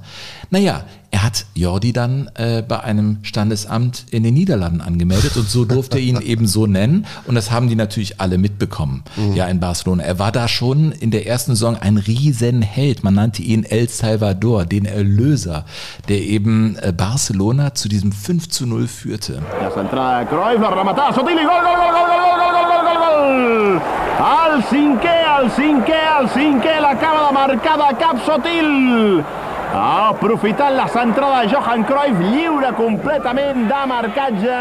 Ja, Das war so. Äh, witzig ist auch, dass Rinus Michels versuchte, ich meine, stell dir vor, äh, Dani, die Frau von Johann Cruyff, bei diesem wichtigen Spiel hochschwanger. Mhm. Ja, die Niederkunft war eigentlich sogar ausgerechnet für diesen Spieltag und er fragte bei den Ärzten nach, ob man nicht die Geburt ein bisschen vorziehen könnte, einleiten könnte. Und Jordi kam tatsächlich ein paar Tage vorher auf die Welt, sodass Johann, der große König Johann, für Barcelona gegen Real Madrid spielen konnte und sie eben 5 zu 0 gewannen und äh, tatsächlich äh, Barcelona spanischer Meister wurde nach ganz vielen Jahren. Und äh, das ist natürlich eine Geschichte, die im Prinzip eine Parallele hat bei Real Madrid. Alfredo Di Stefano äh, kam und 53 wurde Real Madrid nach langer Zeit mal wieder Meister und auch da gewannen sie mal 5 zu 0, nachdem sie 20 Jahre hatten warten müssen äh, auf, auf ihre Meisterschaft. Also gibt es so ein paar interessante Parallelen zwischen Alfredo Di Stefano Mhm. und Johann Cruyff der tatsächlich da dieses Spiel seines Lebens gemacht hat, würde ich jetzt mal sagen. Na, ein Spieler, der Es ist auch der einzige Klassiko, den ich akzeptiere, ehrlich gesagt. Ich finde es auch völlig falsch, vom deutschen Klassiko zu sprechen. Furchtbar. Jedes Mal denke ich, Leute, wieso? Wir haben ein, wenn wir so wollen, das Spitzenspiel des deutschen Fußballs oder das ist der Gipfel der Bundesliga. Mit sowas gehe ich immer mit. Das würde ich auch so moderieren, aber ich moderiere nie. Äh, heute ist äh, Zeit für den deutschen Klassiko. Ja, würde ich so ich nie finde es auch, sagen. ich finde es ich würde es nie in den Mund nehmen. Ich finde es einfach furchtbar. Ja. Das ist eine Anmaßung. Johann Cruyff, äh, ich finde ein, ein sehr spannender Spieler, der fantastische Tore gemacht hat in seiner ersten Saison auch gegen ähm, äh, Atletico. Äh, mit der Hacke hat er getroffen. Also er hat ja aus allen Lagen getroffen und war einfach ein genialer Fußballer, über den Franz Beckenbauer irgendwann mal sagte, äh, Johann war der bessere Spieler. Ich meine, wenn der Franz Beckenbauer das sagt, ne, das, das äh, will schon echt was bedeuten. Aber ich bin eben Weltmeister. Das sagte der Franz eben auch. Wichtiger Nachsatz. Johann Cruyff mit dem Spiel seines Lebens. Und der Rückennummer? Äh, 13. Wegen mir auch 13. Nein, es war die 14. Äh, kommen wir zu einem Spiel ohne Rückennummer, Sven. Ohne Rückennummer? Ohne Rückennummer. Oh. Ja. Kommen wir zu einem Spiel, das eigentlich auch in keinem, ähm, in keiner Statistik auftaucht. Okay. Kommen wir zu einem Spiel, das eigentlich äh, auch gar nicht zwingend hätte stattfinden müssen. Oh, ey, Burkhard, in welche Richtung geht's denn jetzt? Kommen wir zu einem Spiel, das auch nicht in einem Fußballstadion stattfand. Kommen wir zu einem Spiel, das auf dem Roten Platz in Moskau stattfand. Und zwar 1936. Moskau schon wieder. Ja, nochmal Moskau. Mm, wie schön. Ja. Und ähm, es ist so eine irre Geschichte. Ich musste die erzählen, weil das, ähm, was von diesem Spiel des Lebens ausgeht, ist eigentlich, äh, das sind Biografien, die sind so unglaublich und ich musste sie erzählen. Ich kann sie auch äh, gerne erzählen, weil sie letztendlich auch in einem guten Ende mündeten. Es ist die Geschichte der Gebrüder Starostin. Vier Brüder, eine große Leidenschaft der Fußball und sie spielten alle bei Spartak Moskau. Und 1936 kam also der Leiter der Jugendbewegung, Alexander Kosarev, auf die großartige Idee, die jährliche Parade des Sports auf dem Roten Platz, die es nämlich auch gab. Also die haben nicht nur Militärparaden Die haben gemacht. immer die Raketen da lang gefahren. ja, ja, und so. genau. Und auf demselben Gelände haben sie quasi auch äh, den, den, die Jugendkultur, die Sportkultur Das ist gefeiert. übrigens so ein Kopfstein Ich weiß, äh, und so ein bisschen abschüssig. Also geht über so eine, wie so eine Riesenwelle. Ja. Ne? Abschüssiger Platz, ich bin auch Ein mal rübergegangen. imposanter Platz. Er ist imposant. Das muss man schon sagen. Das Also die Kremlmauer, ist ja auch direkt das da. Mhm. Mausoleum gegenüber das Kaufhaus Gumm. Also das ist schon, da, also ich will nicht sagen, mir läuft der kalten Rücken runter, aber ich, als ich das erste Mal drauf stand, dachte ich, okay, ja, es ist schon echt groß. Ja. So, und ähm, die Bilder haben wir alle noch im Kopf von diesen Militärparaden. Die machen sie ja bis heute da, Mhm. Ja. die Tag der Befreiung, ne, 9. Mai und so weiter. Und da haben sie also damals in den 30er Jahren im Juli immer auch diese große Parade gemacht, wo quasi die Sowjetunion gezeigt hat, dass sie jung ist und dass sie äh, über den Sport quasi zu einem gesunden Geist findet. Ne? Und das haben sie dann auch pompös inszeniert und dann kam halt dieser Alexander Kosarev, der kam quasi also auf die Idee, dem geliebten Führer Stalin auch ähm, zu zeigen, was sein Volk am liebsten mag, nämlich Fußball, weil Stalin war alles andere als ein Fußballfan. Ja. Und jetzt war halt die große Frage, wie inszenierst du das? Und dann hat dieser Kosarev also ein großes Filztuch nähen lassen, ein grünes Filztuch, das mehrere tausend Quadratmeter groß war, um den roten, Kopf- das Kopfsteinpflaster des roten Platzes abzudecken und hat dann zwei Tore da drauf stellen lassen und da sollte nun also gekickt werden. Das war vor 52, bevor Stalin Mhm. Ja, das das war Mitte, hat. Mitte der 30er war das. Okay, alles klar. Ja, Mitte, also okay. 1936. Mhm. Und dann war natürlich die große Frage, wer spielt auf diesem Filztuch? Und die ursprüngliche Idee war, Spartak gegen Dynamo Moskau spielen zu lassen, weil die beiden die großen Konkurrenten um die russische Meisterschaft waren. Dynamo Geheimdienstclub, Polizeiklub und Spartak der Arbeiterclub. Ein Filztuch, Moment mal, wir haben es ja gesagt, so ein Kopfsteinpflaster. Also auf diesem Kopfsteinpflaster, Genau. wie soll man darauf vernünftig Fußball spielen können? Mhm. Berechtigte Frage. Ich weiß nicht, wie dick der Filz gewesen ist, davon gibt es leider kein Bild, Mhm. kann ich nicht sagen, aber dieses Spiel sollte nun unbedingt stattfinden und Dynamo war also eingeladen, aufgefordert, gegen Spartak zu spielen, aber Dynamo hat abgesagt, die hatten Schiss. Die haben sich gedacht, wenn wir hier einen Ball irgendwie in die falsche Richtung setzen, der fliegt gegen Stalin oder gegen, in die Nähe von Stalin, fliegt Stalin um die Ohren. Ja, auf diesen, bei diesen Bedingungen, dann wird das möglicherweise als Attentatsversuch gewertet. Na, dann und bist du vielleicht tot. Wir werden alle Ja, erschossen. Klar, das wusste man ja damals. Genau. Ja, klar. Und ich meine, die Dynamo-Spieler, die äh, kamen ja, die waren ja am dichtesten dran. Die wussten schon genau, ähm, wer, wer ihre Herren waren, ne? Naja, Als du warst Geheimdienstclub. Hör mal, äh, hier in Watutinki bei der Russland-WM ZSKA Moskau, wir waren bei dem Trainingsgelände und wenn dann die Sicherheitsleute da standen, das ist, das ist mal ein anderer Schnack als hier in Deutschland. Total.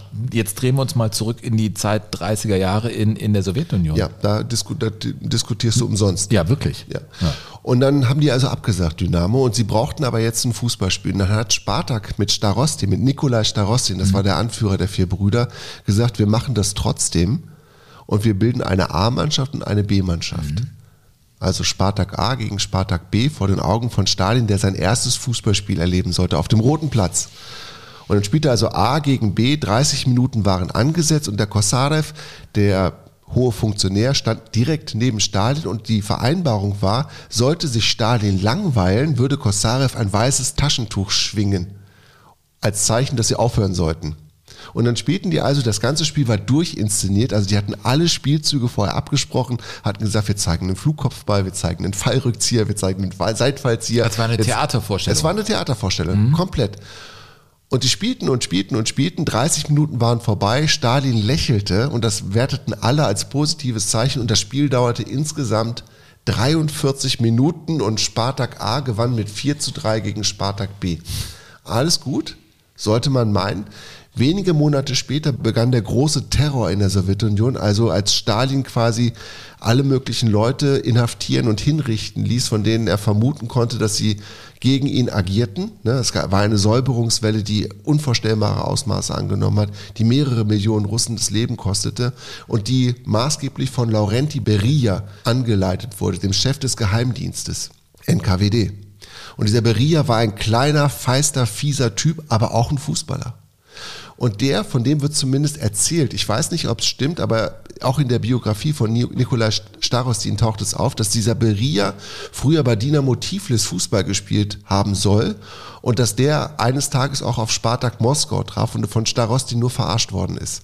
Starostin hat den quasi, hat, hat den verhungern lassen. Also Der war Verteidiger und hat nachher gesagt, das war so ein kleiner Grobschlächtiger und wenn ich wollte, bin ich ihm weggelaufen.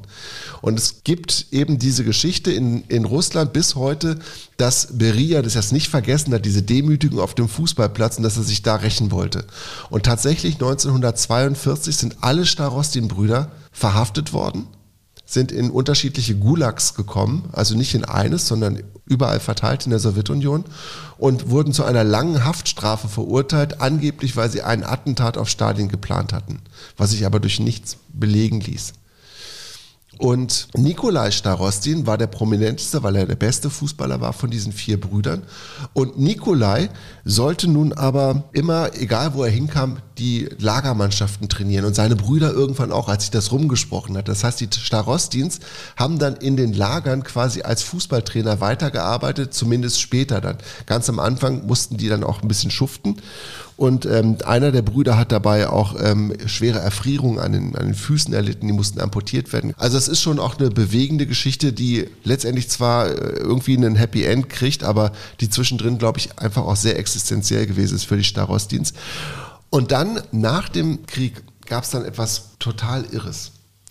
Weil nämlich Wassili Stalin, der Sohn vom Stalin, ne, 18 Jahre alt, damals schon General der Luftwaffe, auch großer Fußballfan, der hatte eine Luftwaffenmannschaft am Start. Wassili, der 18-Jährige. Ne? Und der wollte nun, dass die russischer Meister werden. Und er dachte sich, das kriege ich am besten mit Nikolai Starostin hin.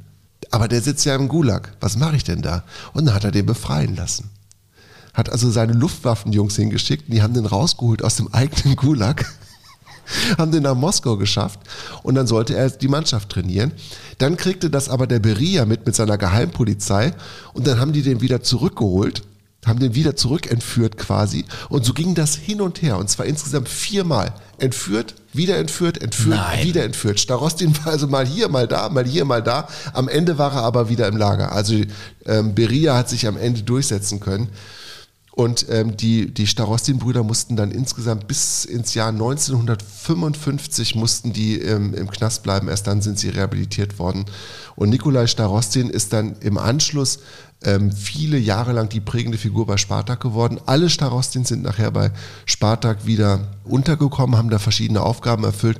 Und Nikolai Starostin war dann über viele Jahrzehnte hinweg auch der Präsident dieses Vereins.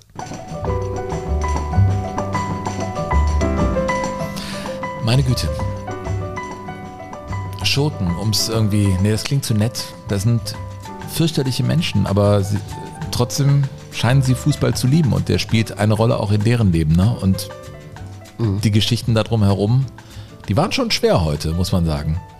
Weißt du, äh, dass ich jetzt zu Pablo Escobar komme, der auch den Fußball geliebt hat, der Oh ja. Drogenbaron, der, ja, äh, also er war ja ein ganz, ganz fürchterlicher Mensch, der im Prinzip die Welt terrorisiert hat in den 70er und 80er Jahren, der äh, ermordet wurde oder erlöst, wie auch immer, 1993 äh, vom kolumbianischen Staat. Er hat ja offen gegen den Staat opponiert, hatte zum Teil repräsentative Ämter. Er war mega reich, hat sein Geld mit Kokain gemacht. Die armen Leute in Kolumbien liebten ihn zum Teil, weil er ihnen Behausungen gebaut hat. Für sie war er ein Erlöser. Selbst wenn man heute, glaube ich, noch ja. durch Medellin fährt, die Stadt, die auch Pablo Escobar liebte, das war seine Heimat, äh, wird man immer noch auch Bilder von ihm entdecken. Und es ist eine ganz bizarre Figur in der kolumbianischen Geschichte. Aber er hat natürlich offen gegen den Staat und die Institutionen gekämpft, terrorisiert.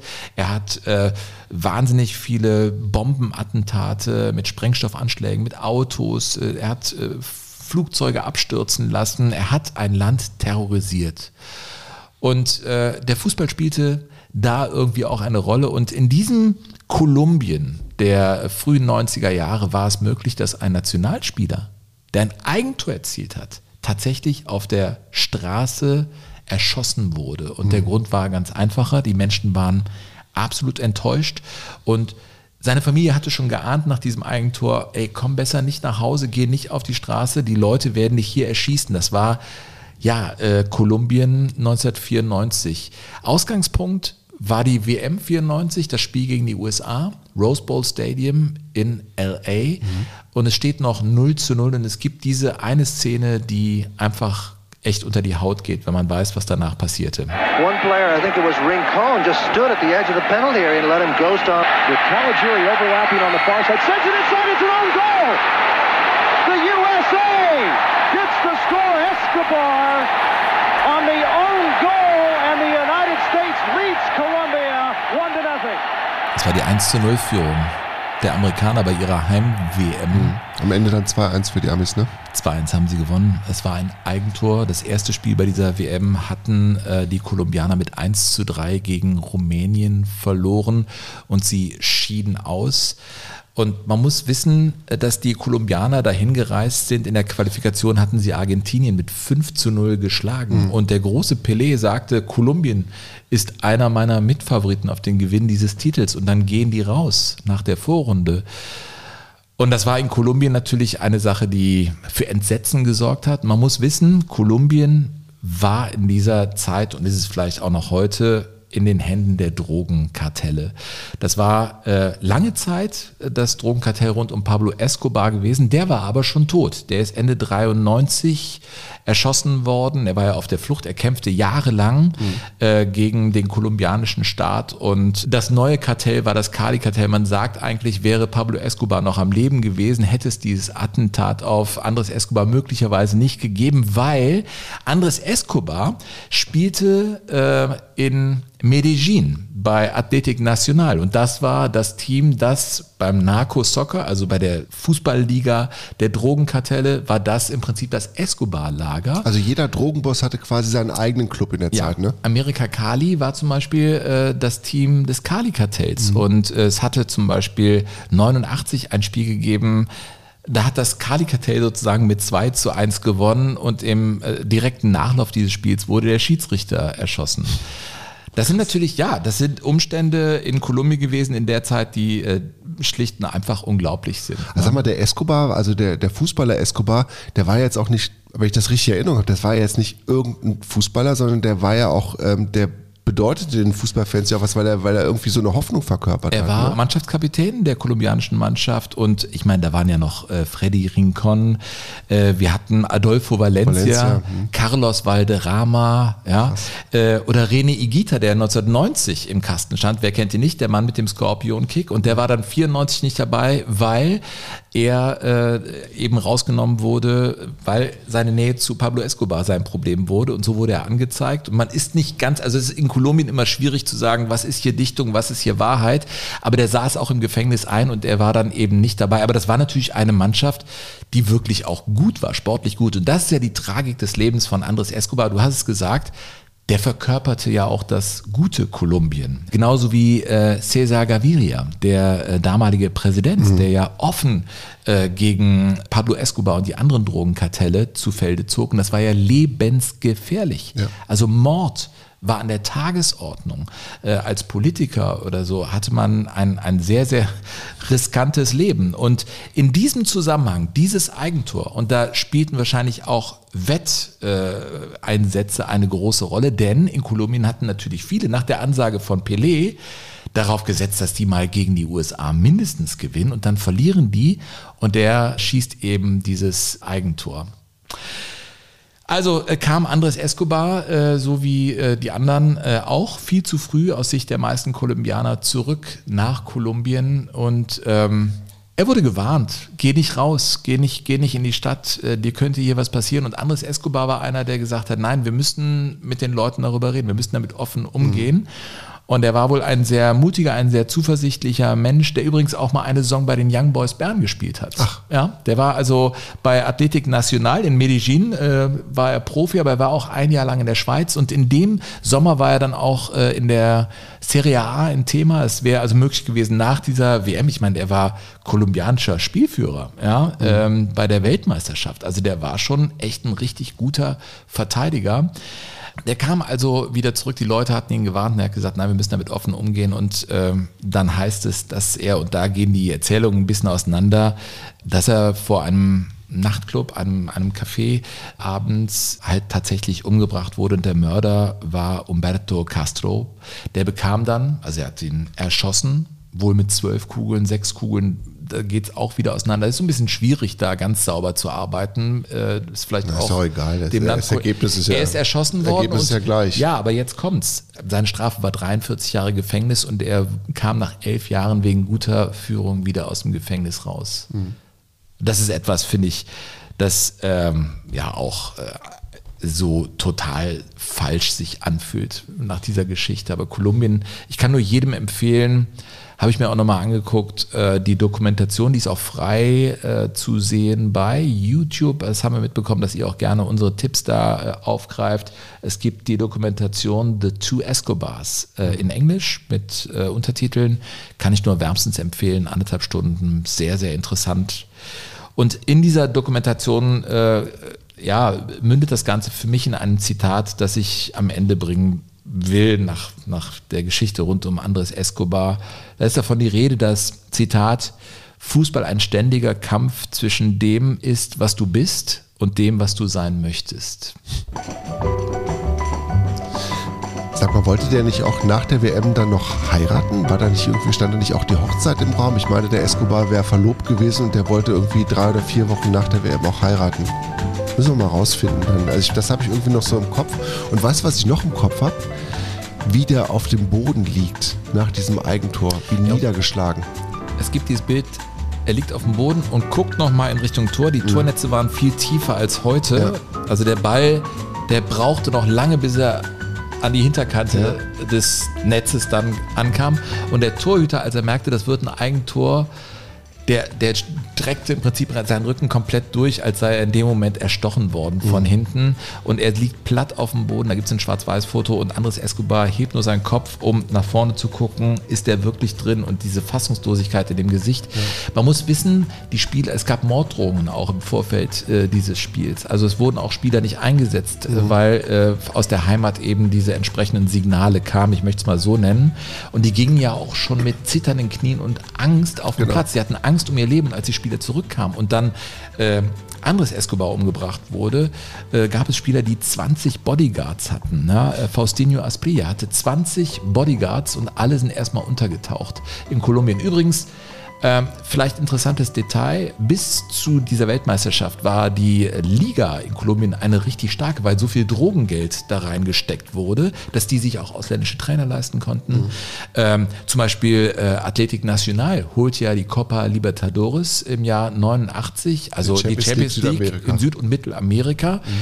Ähm, was natürlich nur möglich war mit diesem Drogengeld, das dann aber wirklich auf einmal auch weg war sagt man zumindest heute. Und der Kampf gegen die Drogenkartelle war ja äh, zumindest mh, also erfolgreicher als in den 80er Jahren. Und so trocknete der Liga-Fußball da aus, auch was die äh, internationale Vergleichbarkeit oder Stärke angeht. Aber es ist eine sehr spannende, sehr spannende Zeit. Il Tiempo, ähm, eine der Zeitungen, äh, titelte nach dem Ausscheiden, äh, lasst uns respektvoll miteinander umgehen. Das Leben ist noch nicht vorbei. Und das war ein oder zwei Tage nach dem Ausscheiden. Und da lebte Andres Escobar. Du, wenn wir über das Spiel des Lebens reden, Burkhard, Ja. wo du geboren wirst, in welchem Land, Ja. das ist auch ein Essentiell. großes Spiel. Und das ist genau. Und äh, Andres Escobar, glaube ich, war ein grundsolider Typ, der nur sein Ding machen wollte und Mhm. für Prinzipien stand. Übrigens gibt es ein Straßenfußballturnier, das heute noch nach ihm benannt wird. Die Straßenfußballer-Weltmeisterschaft ist nach ihm benannt. Ach. Mhm. Ja, ich glaube, ehrlich gesagt, muss ich bei der nächsten Folge noch mal ein bisschen nachwischen und noch ein bisschen weitere Hausaufgaben machen. Aber ich finde, bei Spiel des Lebens hat Andres Escobar definitiv einen ehrenvollen Platz bei uns. Ja, jetzt ist halt die Frage, jetzt kommen wir ja langsam auf die Zielgeraden gerade dieser Ausgabe. Ähm, Ach, eins noch. Entschuldigung, eins noch. Das hattest du bei der letzten Folge auch. Ja. Und das, weil es hier noch steht. Der Pablo Escobar, der hat ja sein eigenes Gefängnis gebaut. La Catedral. ne? genau. Das war ja ausverhandelt nach dem Motto, ich setze da ein, aber ihr dürft nicht an mich ran. Und äh, da ließ er ja alles hinkommen. Glücksspiel, Prostitution und Fußballer. Und das war vielleicht das Problem von René Igita. Es gibt Bilder, wo er dann hinfährt und Pablo Escobar spielte für sein Leben gerne Fußball. Gibt es auch Bilder von ihm, wie er kickt. Er, er war nicht gut. Aber nicht nur René Igita war da, sondern im Prinzip die ganze kolumbianische Nationalmannschaft. Und das musst du dir vorstellen. Also der, der größte Drogenboss sitzt in seinem eigenen Knast. Da fliegen Helikopter rum, es fliegen überall Autos in die Luft. Es ist ein offener Krieg und die kolumbianische Nationalmannschaft fährt trotzdem mit den Lastkraftwagen hin zu La Catedral und trifft dann Pablo Escobar, der mit vielen befreundet war und spielt da Fußball mit dem. Das ist ja völlig irrsinnig, grotesk, oder?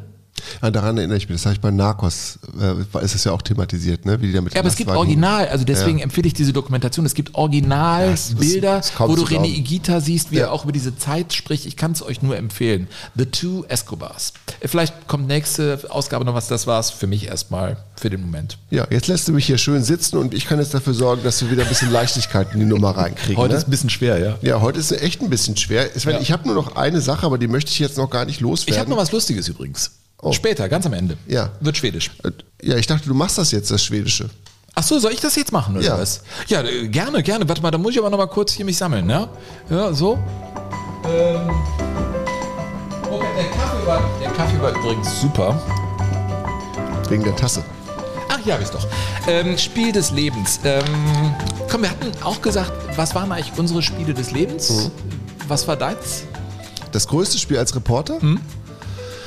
Also äh, unabhängig von Sportarten war es das olympische Eishockeyfinale zwischen Deutschland und Russland Mhm. 2018 in Pyeongchang. Als 55 Sekunden fehlten zur Goldmedaille. Das war das, was mich am meisten gekickt hat als Zuschauer. oder als, als Fußballfan gab es ein paar Spiele. Es gab eins, da war ich mit meinem Bruder zusammen mal in, da waren wir in Stuttgart und Mönchengladbach gewann ganz überraschend im, in Stuttgart mit 3 zu 1. Und ich erinnere mich noch an dieses Grinsen, das wir nicht aus dem Gesicht kriegten, als wir aus dem Stadion zur Straßenbahn gingen. Dieses Gefühl, dieses Glück in der Fremde gefunden zu haben, das, das hat mich total berauscht damals. Das habe ich so ganz selten mal gehabt. Mhm.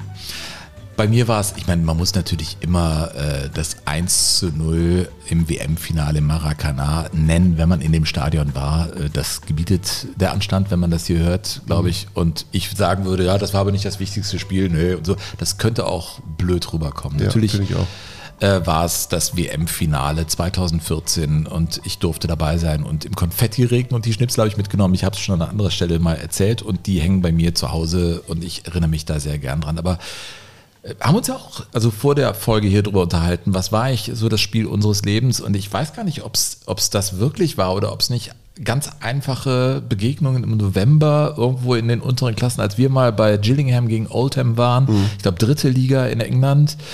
Ähm, das sind für mich immer viel einprägsamere Momente. Oder ich erinnere mich an das Pokal-Halbfinale, glaube ich, 1. FC Köln gegen den VfL Wolfsburg. Mein amerikanischer Halbbruder, wenn man so will, war da. Und äh, zufälligerweise nahm ich ihn mit dann ins Stadion nach Müngersdorf und Köln verlor gegen die Zweitligisten vom VfL Wolfsburg. Und ich kann mich fast an jede Minute dieses Spiels erinnern. Und es kam nicht zum Endspiel gegen Borussia Mönchengladbach, auf das ich mich schon gefreut hatte. Den VfL Wolfsburg. Und das sind so Sachen, die ich nicht, ich finde es nicht so einfach zu beantworten. Was ist eigentlich das Spiel des Lebens? Ich finde, das Leben an und für sich ist ein großes Spiel. Und ja, natürlich gibt es dann große Ereignisse und das, das Finale im Maracanã war bedeutsam, aber ob es mein wichtigstes war, weiß ich gar nicht. Also, so, jetzt komme ich aber äh, zu dem äh, Schlusspunkt, den ich setzen will bei Spiel des Lebens. Ich war nämlich auch im Berliner Olympiastadion beim 4 zu 4 der deutschen Nationalmannschaft gegen Schweden. Erinnerst du dich noch? Ja, 4-0 Führung zur Pause, ne? Ey, das war die beste erste Halbzeit, die ich je gesehen habe von einer 2-11 oder Nationalmannschaft. 2-12 war das, ne? Das war äh, ganz genau 2012.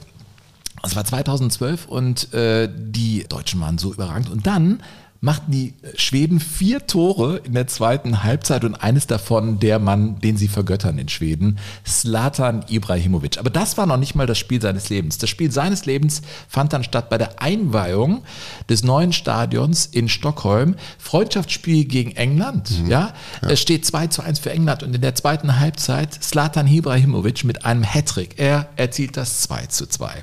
Er erzielt das 3 zu 2. Freistoßtor, okay, alles so okay Tore. Aber dann, ein Moment, ohne Witz, mein schwedischer Onkel hat gesagt, das ist längst schon Kult. Das ist so wie die Zimmermann-Reportage mit aus dem Hintergrund müsste Rahn schießen. Das ist diese Reportage hier mit dem 4 zu 2 von Slatan Ibrahimovic. Ibrahimovic kan göra fyra mål. Ja, eh, det är inte helt otänkbart för nu är Joe Hart ute och det blir ett... Det blir mål! Det blir mål! Det är det värsta jag har sett! Det är inte klokt! Han Das ist verrückt. cyklar in den där från 25 meter! Das ist verrückt. Det ska inte gå! Sowas det geht nicht. ska inte gå! Det är 4-2 för Sverige 4-2 för Schweden. och Zlatan gör alla målen och han, han gör cirkuskonster som är överjordiska. Slatan macht überirdische Zirkuskunst. Ja, det är inte ofta man blir mållös som kommentator. Man ist nicht eh, oft ohne Worte als Kommentator, aber Nu. jetzt.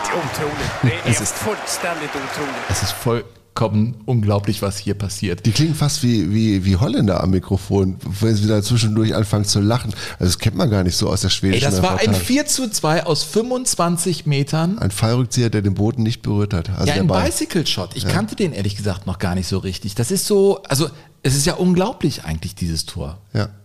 Es ist unglaublich. Also Joe Hart natürlich als, den brauchst du natürlich auch als englischen Keeper, um dieses Tor zu machen. Der kommt unverhältnismäßig früh und weit aus seinem Tor raus und dann gibt's diesen, und von die Position ist halt das Kuriose, ne? Der ist ja fast an der Seitenauslinie Ibrahimovic, sondern nicht im, in der Mitte des Spielfeldes. Das heißt, er heißt, es ist total schwierig, auch die Orientierung äh, zu behalten im, im, im Fallen quasi, ohne das Tor zu sehen und dann den Ball so perfekt zu treffen, dass er im hohen Bogen aus, ups, spiele ich das nochmal nach hier, aus 25, wahrscheinlich waren es sogar mehr als 25, also es ist unglaublich, es ist das schönste Tor.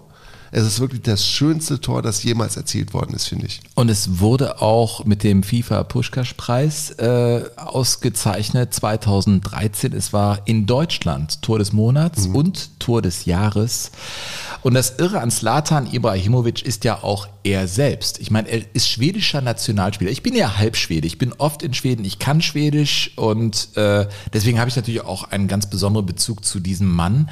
Der spielt ja in einer Nationalmannschaft, von der er weiß, mit der werde ich nichts holen. Und so kamen die ja auch beim Jubel dahin. Also ich meine, Slatan macht alle drei Tore. Die Schweden drehen völlig frei. Die sind ja eher ein ruhiges Volk, aber die haben eben ihren Slatan. Ja. Ja, und die kommen fast entschuldigend dahin und sagen, ja, tut mir leid. Ich meine, wir wissen ja, du bist so viel besser als wir, aber danke, dass wir mit dir spielen wollen. Ne? Danke, dass wir dasselbe Trikot anhaben, ja. Slatan, der, der dann aus Rosengot, ne, das ist ja in Malmö der also ein Slum, Pro ne?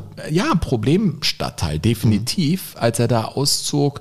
Ich glaube, zerrüttete Familienverhältnisse und dann ging er zum Training von Malmö FF. Das war sein erster Verein. Sie verzeihen es ihm heute eigentlich nicht, dass er nicht bei Malmö FF äh, investiert, der hat bei Hammarby, das ist ein anderer Verein, ist er als jetzt Anteilseigner eingestiegen. Ah, okay. Ja, in Schweden ist das wirklich, also Malmö FF ist auf den gar nicht so gut zu sprechen, auf den Slatan. Deswegen wurde auch die Bronzestatue von ihm in Malmö. Kennt man die Bilder auch, ne, dass sie da irgendwie vom Sockel gestoßen wurde und immer wieder äh, beschädigt wurde. Der hat ja Räder geklaut, um mit dem Fahrrad zum Training von Malmö FF äh, zu fahren. Ne? Also er hat natürlich echt wahnsinnig viel erlebt. 13 Mal Landesmeister geworden in den diversen Ligen in Italien, Fußballer des Jahres mehrfach. Er ist ein überragender Spieler. Und einer, ich war jetzt in Schweden, mein Sohn und ich, wir angeln gerne, waren wir im Angelshop und da sagt er zu mir, du Papa, hier ist übrigens ein Köder von Slatan Ibrahimovic. Ich so, was? In Schweden? Gehe ich dann so hin? Und in der Tat, was die wenigsten wissen hier in Deutschland, der ist leidenschaftlicher Angler. Und da gibt's in Schweden einen Hechtköder, der wirklich Slatan heißt. Das ist ein ganz aggressiver Köder, so ein 20 Zentimeter langer Gummifisch fürs Hechtangeln. Der ist ein, ja, und ich war letztens in... Aber äh, da sieht man nicht jetzt nicht seinen Kopf oder er hat keine Nein, nein, ist oder nicht. so. ist auf jeden Fall, sieht ein bisschen aus wie ein Hai. Ne? Das auf jeden Fall. Ähm, das Irre ist, dass dieser Slata Ibrahimovic natürlich seine total barocken Seiten hat. Also die Selbstinszenierung. Er muss ja immer über sich selber eigentlich auch lachen. Er macht, ist ja Mr. Cojones. Ne? Am Plauer See in Mecklenburg-Vorpommern äh, ist ein Angelguide, mit dem ich unterwegs war. Und der hat mir erzählt, ein anderer Angelguide hat sich total gewundert, dass am Tag, nachdem mal einer dahin gefahren war, mit ihm auf dem See angeln war, Hechtangeln in Norddeutschland ist sehr beliebt in Schweden, muss man wissen. Der hat sich äh, gewundert, dass sein Facebook-Account auf einmal explodiert ist und er wusste gar nicht, wen er da als Guide hatte. Da war Slatan Ibrahimovic mit dem Helikopter hingeflogen. Ja, geht mit dem Typ Hechtangeln. War ein ganz netter, der Slatan war easy, wollte ein paar Hechte angeln und flog dann wieder zurück, hat dann vielleicht was gepostet und auf einmal explodiert der Account, der Facebook-Account von diesem Guide. Aber der war total easy und ein ganz, ganz äh, entspannter Typ. Er spricht für Slattern. Ja, total. Und in Schweden, meine Mutter hat mir, also die hat auch die Biografie, ich habe häufiger schon über meine Mutter gesprochen, eine wunderbare Person, ähm, ich bin pietistisch erzogen, eine sehr, sehr fromme und dem Menschen zugewandte, höfliche Frau, meine Mutter. Aber den Slatan liebt sie eben auch ja, und findet den irgendwie gut und findet den irgendwie spannend. Also der Slatan ist für die Schweden eine richtig große Nummer, auch fürs äh, Schwedische Institut für Sprache. Das Wort Slataneda, also das Verb Slataneda, ist wirklich offiziell jetzt ein Wort im schwedischen Sprachgebrauch. Das Und heißt bedeutet? etwas dominieren. Du säger man, ja, han slatanerar här. Also der, der slataniert. Das, das ist echt so. Bei Slatan Ibrahimovic. Ich meine, das ist ein geiler Slataneda. Typ. Auch Slataneda. Äh, Und wenn es dem ein bisschen zu blöd wird, er führt ja fast alle Interviews auf Englisch, dann nimmt er ja auch mal äh, Leute Volley. Szene, er steht da mit vielen Journalisten und einer ist ja mittlerweile gängig so, dass man als Journalist, als Fragensteller auch die eigene Kamera Mhm. wegen des geringen Budgets hat und Fragen stellt, obwohl man die Kamera auf der Schulter hat. Und äh, so war das. And you know better football than me? No, So why are you talking? I ask you, do I do, I do my job? Are you a journalist or a camera guy? I am journalist. So why are you holding the camera? You should have a camera guy, Because no? my, because my boss wants to, to meet you. So he's low budget. Also wie man mit so wenigen Worten jemanden Volley nehmen kann. Er hat ihn einfach in dem Moment äh, vernichtet. Slatan Ibrahimovic. Aber soll ich dir eins sagen? Ich finde den, ich finde den Typ ja überragend. Der wohnt ja mitten in Stockholm, hat da, glaube ich, eine alte Kirche umgebaut und da, da wohnt er. Kirka. Äh, ja, in Kirka. Mhm. Und ähm, äh, ich, ich finde solche Typen einfach spannend. Und äh, geht ja mir irgendwie darum, irgendwie einen, einen Plot zu finden bei jemandem. Ich finde, der beste Plot ist er selbst in einem Gespräch ähm, mit einem englischen Journalisten. Da ging es um große Stürmer, große Spieler und äh, hier ist die Sequenz. For me, I like a striker that makes the difference. Lukaku is strong. He's more the, the physical player that score a lot of goals. Aguero is good. You didn't say yourself. I was expecting you to say me. Lions, they don't compare themselves with humans. Lions don't compare themselves. Löwen vergleichen sich nicht mit gemeinen Menschen. Also, vergleich, du kannst Löwen mit normalen Menschen nicht vergleichen. Slatan Ibrahimovic. Wäre eigentlich schon das Schlusswort, Sven. Aber ähm, du hast mich mit dem 4 zu 4 auf die Idee gebracht, dass ich ja auch mal ein 4 zu 4 als Reporter übertragen habe. Auch mit der 4 zu 0 Pausenführung. Und es geht natürlich nochmal um Schalke 04 und um Borussia Dortmund. Mal Ich- wieder Schalke. Ja, du, ich war damals bei diesem Derby 2017 dabei und es war an meinem Geburtstag tatsächlich. An deinem Geburtstag? An meinem Geburtstag durfte ich dieses Spiel übertragen und ähm, es hat mich so gepackt. Also dieses 4 zu 0 stand ja nach 25 Minuten schon 4-0 für die Dortmunder und dann hat Schalke im, im zweiten Durchgang das Spiel nochmal geöffnet. Und man- das war völlig, das war völlig jenseits alles von, von, von vorstellbaren Dingen, die ich im Fußball schon mal gesehen habe, weil Schalke einfach so viel schlechter war. Das war Und- Domenico Tedescos ja, großer Sieg, genau. ne? Das war das, das waren 4 zu 4 und ich bin damals äh, in der Nacht danach, habe ich total unruhig geschlafen, weil es mich absolut aufgewühlt hat, dieses Spiel. Dieser Kopfball von Knalldonaldo in der, in der Schlussminute der Verläng der Nachspielzeit nach einer Ecke. Es war einfach unfassbar, ein unfassbarer Kick. Eines der mitreißendsten, besten Spiele, die ich als Reporter je erlebt habe. Und am nächsten Morgen bin ich sehr früh aufgewacht und ich wusste, ich muss noch irgendwie darüber reden, muss noch irgendwas machen zu diesem Spiel. WDR 2 wollte da unbedingt noch was haben. Und habe ich so nachgedacht und habe gesagt, du kannst eigentlich mit, mit schnöder Prosa kommst du gar nicht mehr, kommst du gar, kannst du es gar nicht beschreiben. Du musst es irgendwie versuchen, in ein Gedicht zu packen, weil es für mich im übertragenen Sinne auch ein Gedicht gewesen ist, dieses Spiel. Und dieses Gedicht habe ich quasi heute nochmal rausgepackt und mitgebracht. Mm, Da machen wir ein rotes Schleifchen drum und hören jetzt Burkhard Hupe und sein Gedicht. Das Tosen. Das Tosen tobt noch in den Ohren. Ja, Dortmund hat 4 zu 4 verloren. Schwarz, Gelb, Blau und Weiß für Geschichtsbücher und Taschentücher. Vergnügungssteuerpflichtig, denn so viel Spaß macht süchtig. Ja, Schalke hat 4 zu 4 gewonnen und dabei grottenschlecht begonnen. Aus 0 zu 4 wurde 4 zu 4, wurde Liebe zum Revier. Schwarz, Gelb, Blau und Weiß, ein Abenteuerspielplatz toben, ein Dauerlachend, leuchtend loben. 80.000 Augen, Ohren, Herzensgäste erlebten eines dieser Fußballfeste, eines dieser Weißt noch damals Spiele. Und davon gibt es gar nicht so furchtbar viele. Schwarz-Gelb, Blau und Weiß, das war echt mal heißer Scheiß. Das war Herzrasen auf dem Herzrasen. Das Tosen tobt noch in den Ohren, am Tag danach wie neu geboren. Wie schön. Burkhard. Ja, ja, es hat mich damals, äh, es hat mich wirklich so, wenn ich heute dran zurückdenke, kriege ich noch wieder wirklich ähm, ja, dieses besondere Gefühl, weil es einfach so ein besonderer Nachmittag gewesen ist. Und äh, ich meine, wir, wir treffen uns ja hier mitten in Pandemiezeiten und wir haben wieder kaum Zuschauer in den Stadien, wenn überhaupt. Und dann sich so an die 80.000 zu erinnern und an, dieses, an diese Fassungslosigkeit im Stadion, an diese, an diese grenzenlose Begeisterung links und grenzenlose Enttäuschung rechts und dann schlägt es genau ins Gegenteil um. Fantastisch. Man hält ja nichts fest, man hält diese Momente nicht fest, man hält das 4 zu 4 nicht fest. Man, man, also das rutscht ja immer weiter. Wir sind ja wirklich auf einer Zeitachse unterwegs. Und irgendwie, wenn ich Jogo Bonito mit dir mache, habe ich den Eindruck, ich bekomme das wirklich nochmal gehalten, gepackt und nachgefühlt. Ich glaube, das ist es, was mich persönlich so glücklich macht, wenn wir uns immer wieder eine Überschrift geben und immer wieder eintauchen in die Geschichte. Es ist so ein, so ein reiches Gefühl in dem Moment. Auch so eins, wo ich selber Dinge unter Kontrolle dann habe. Ja, wie schön. Es geht mir genauso.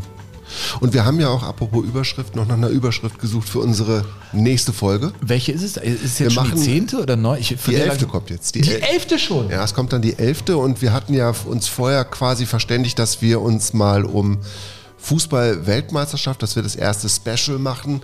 Am Ende des Jahres lauert ja schon die große Gefahr in Katar. Also du willst jetzt mit WM-Specials in regelmäßigen Ja, ja, Abständen hin genau. nach Katar, so eine Art Road to Katar, oder Ja, was? Würde ich schon sagen. Sollen wir unser erstes WM-Special machen dann?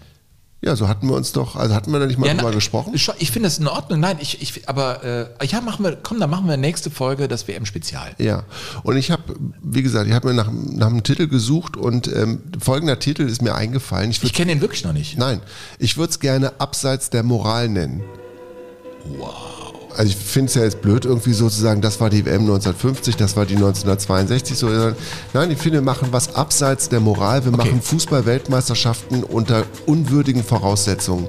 Weil dann haben wir im Prinzip, dann ist das das richtige äh, Teasing oder der, der richtige Weg in Richtung Katar, finde ich. Und der Untertitel wäre dann quasi Weltmeisterschaften im Zwielicht. Okay, aber ich finde, wir müssen das WM-Spezial abseits der Moral nennen. Also das ist schon als Special, Ja. nee, WM-Special. Abseits der, abseits der Moral ist total, also greift das nicht sogar zu kurz? Wir werden das mit Leben füllen, abseits der Moral, Da oder? kannst du dich drauf verlassen. Ja, wir machen jetzt Hausaufgaben. In Mhm. zwei Wochen hören wir uns dann äh, hier wieder, liebe Leute. Das Leben ist ein wunderbares und die Dinge, die wir heute erzählt haben, gehören eben, das wissen wir, äh, auch dazu. Es waren äh, alle Farben dabei. Helle, lustige, traurige, dunkle, alle Schattierungen des Lebens. Ja, ich bin jetzt so erschöpft, ich mache die Augen zu. Burkhard Hupe und Sam Pistor sagen auf bald. Tschüss. Bis dann. Jogo Bonito. Das schöne Spiel. Der Fußball-Podcast mit Sven Pistor und Burkhard Hupe.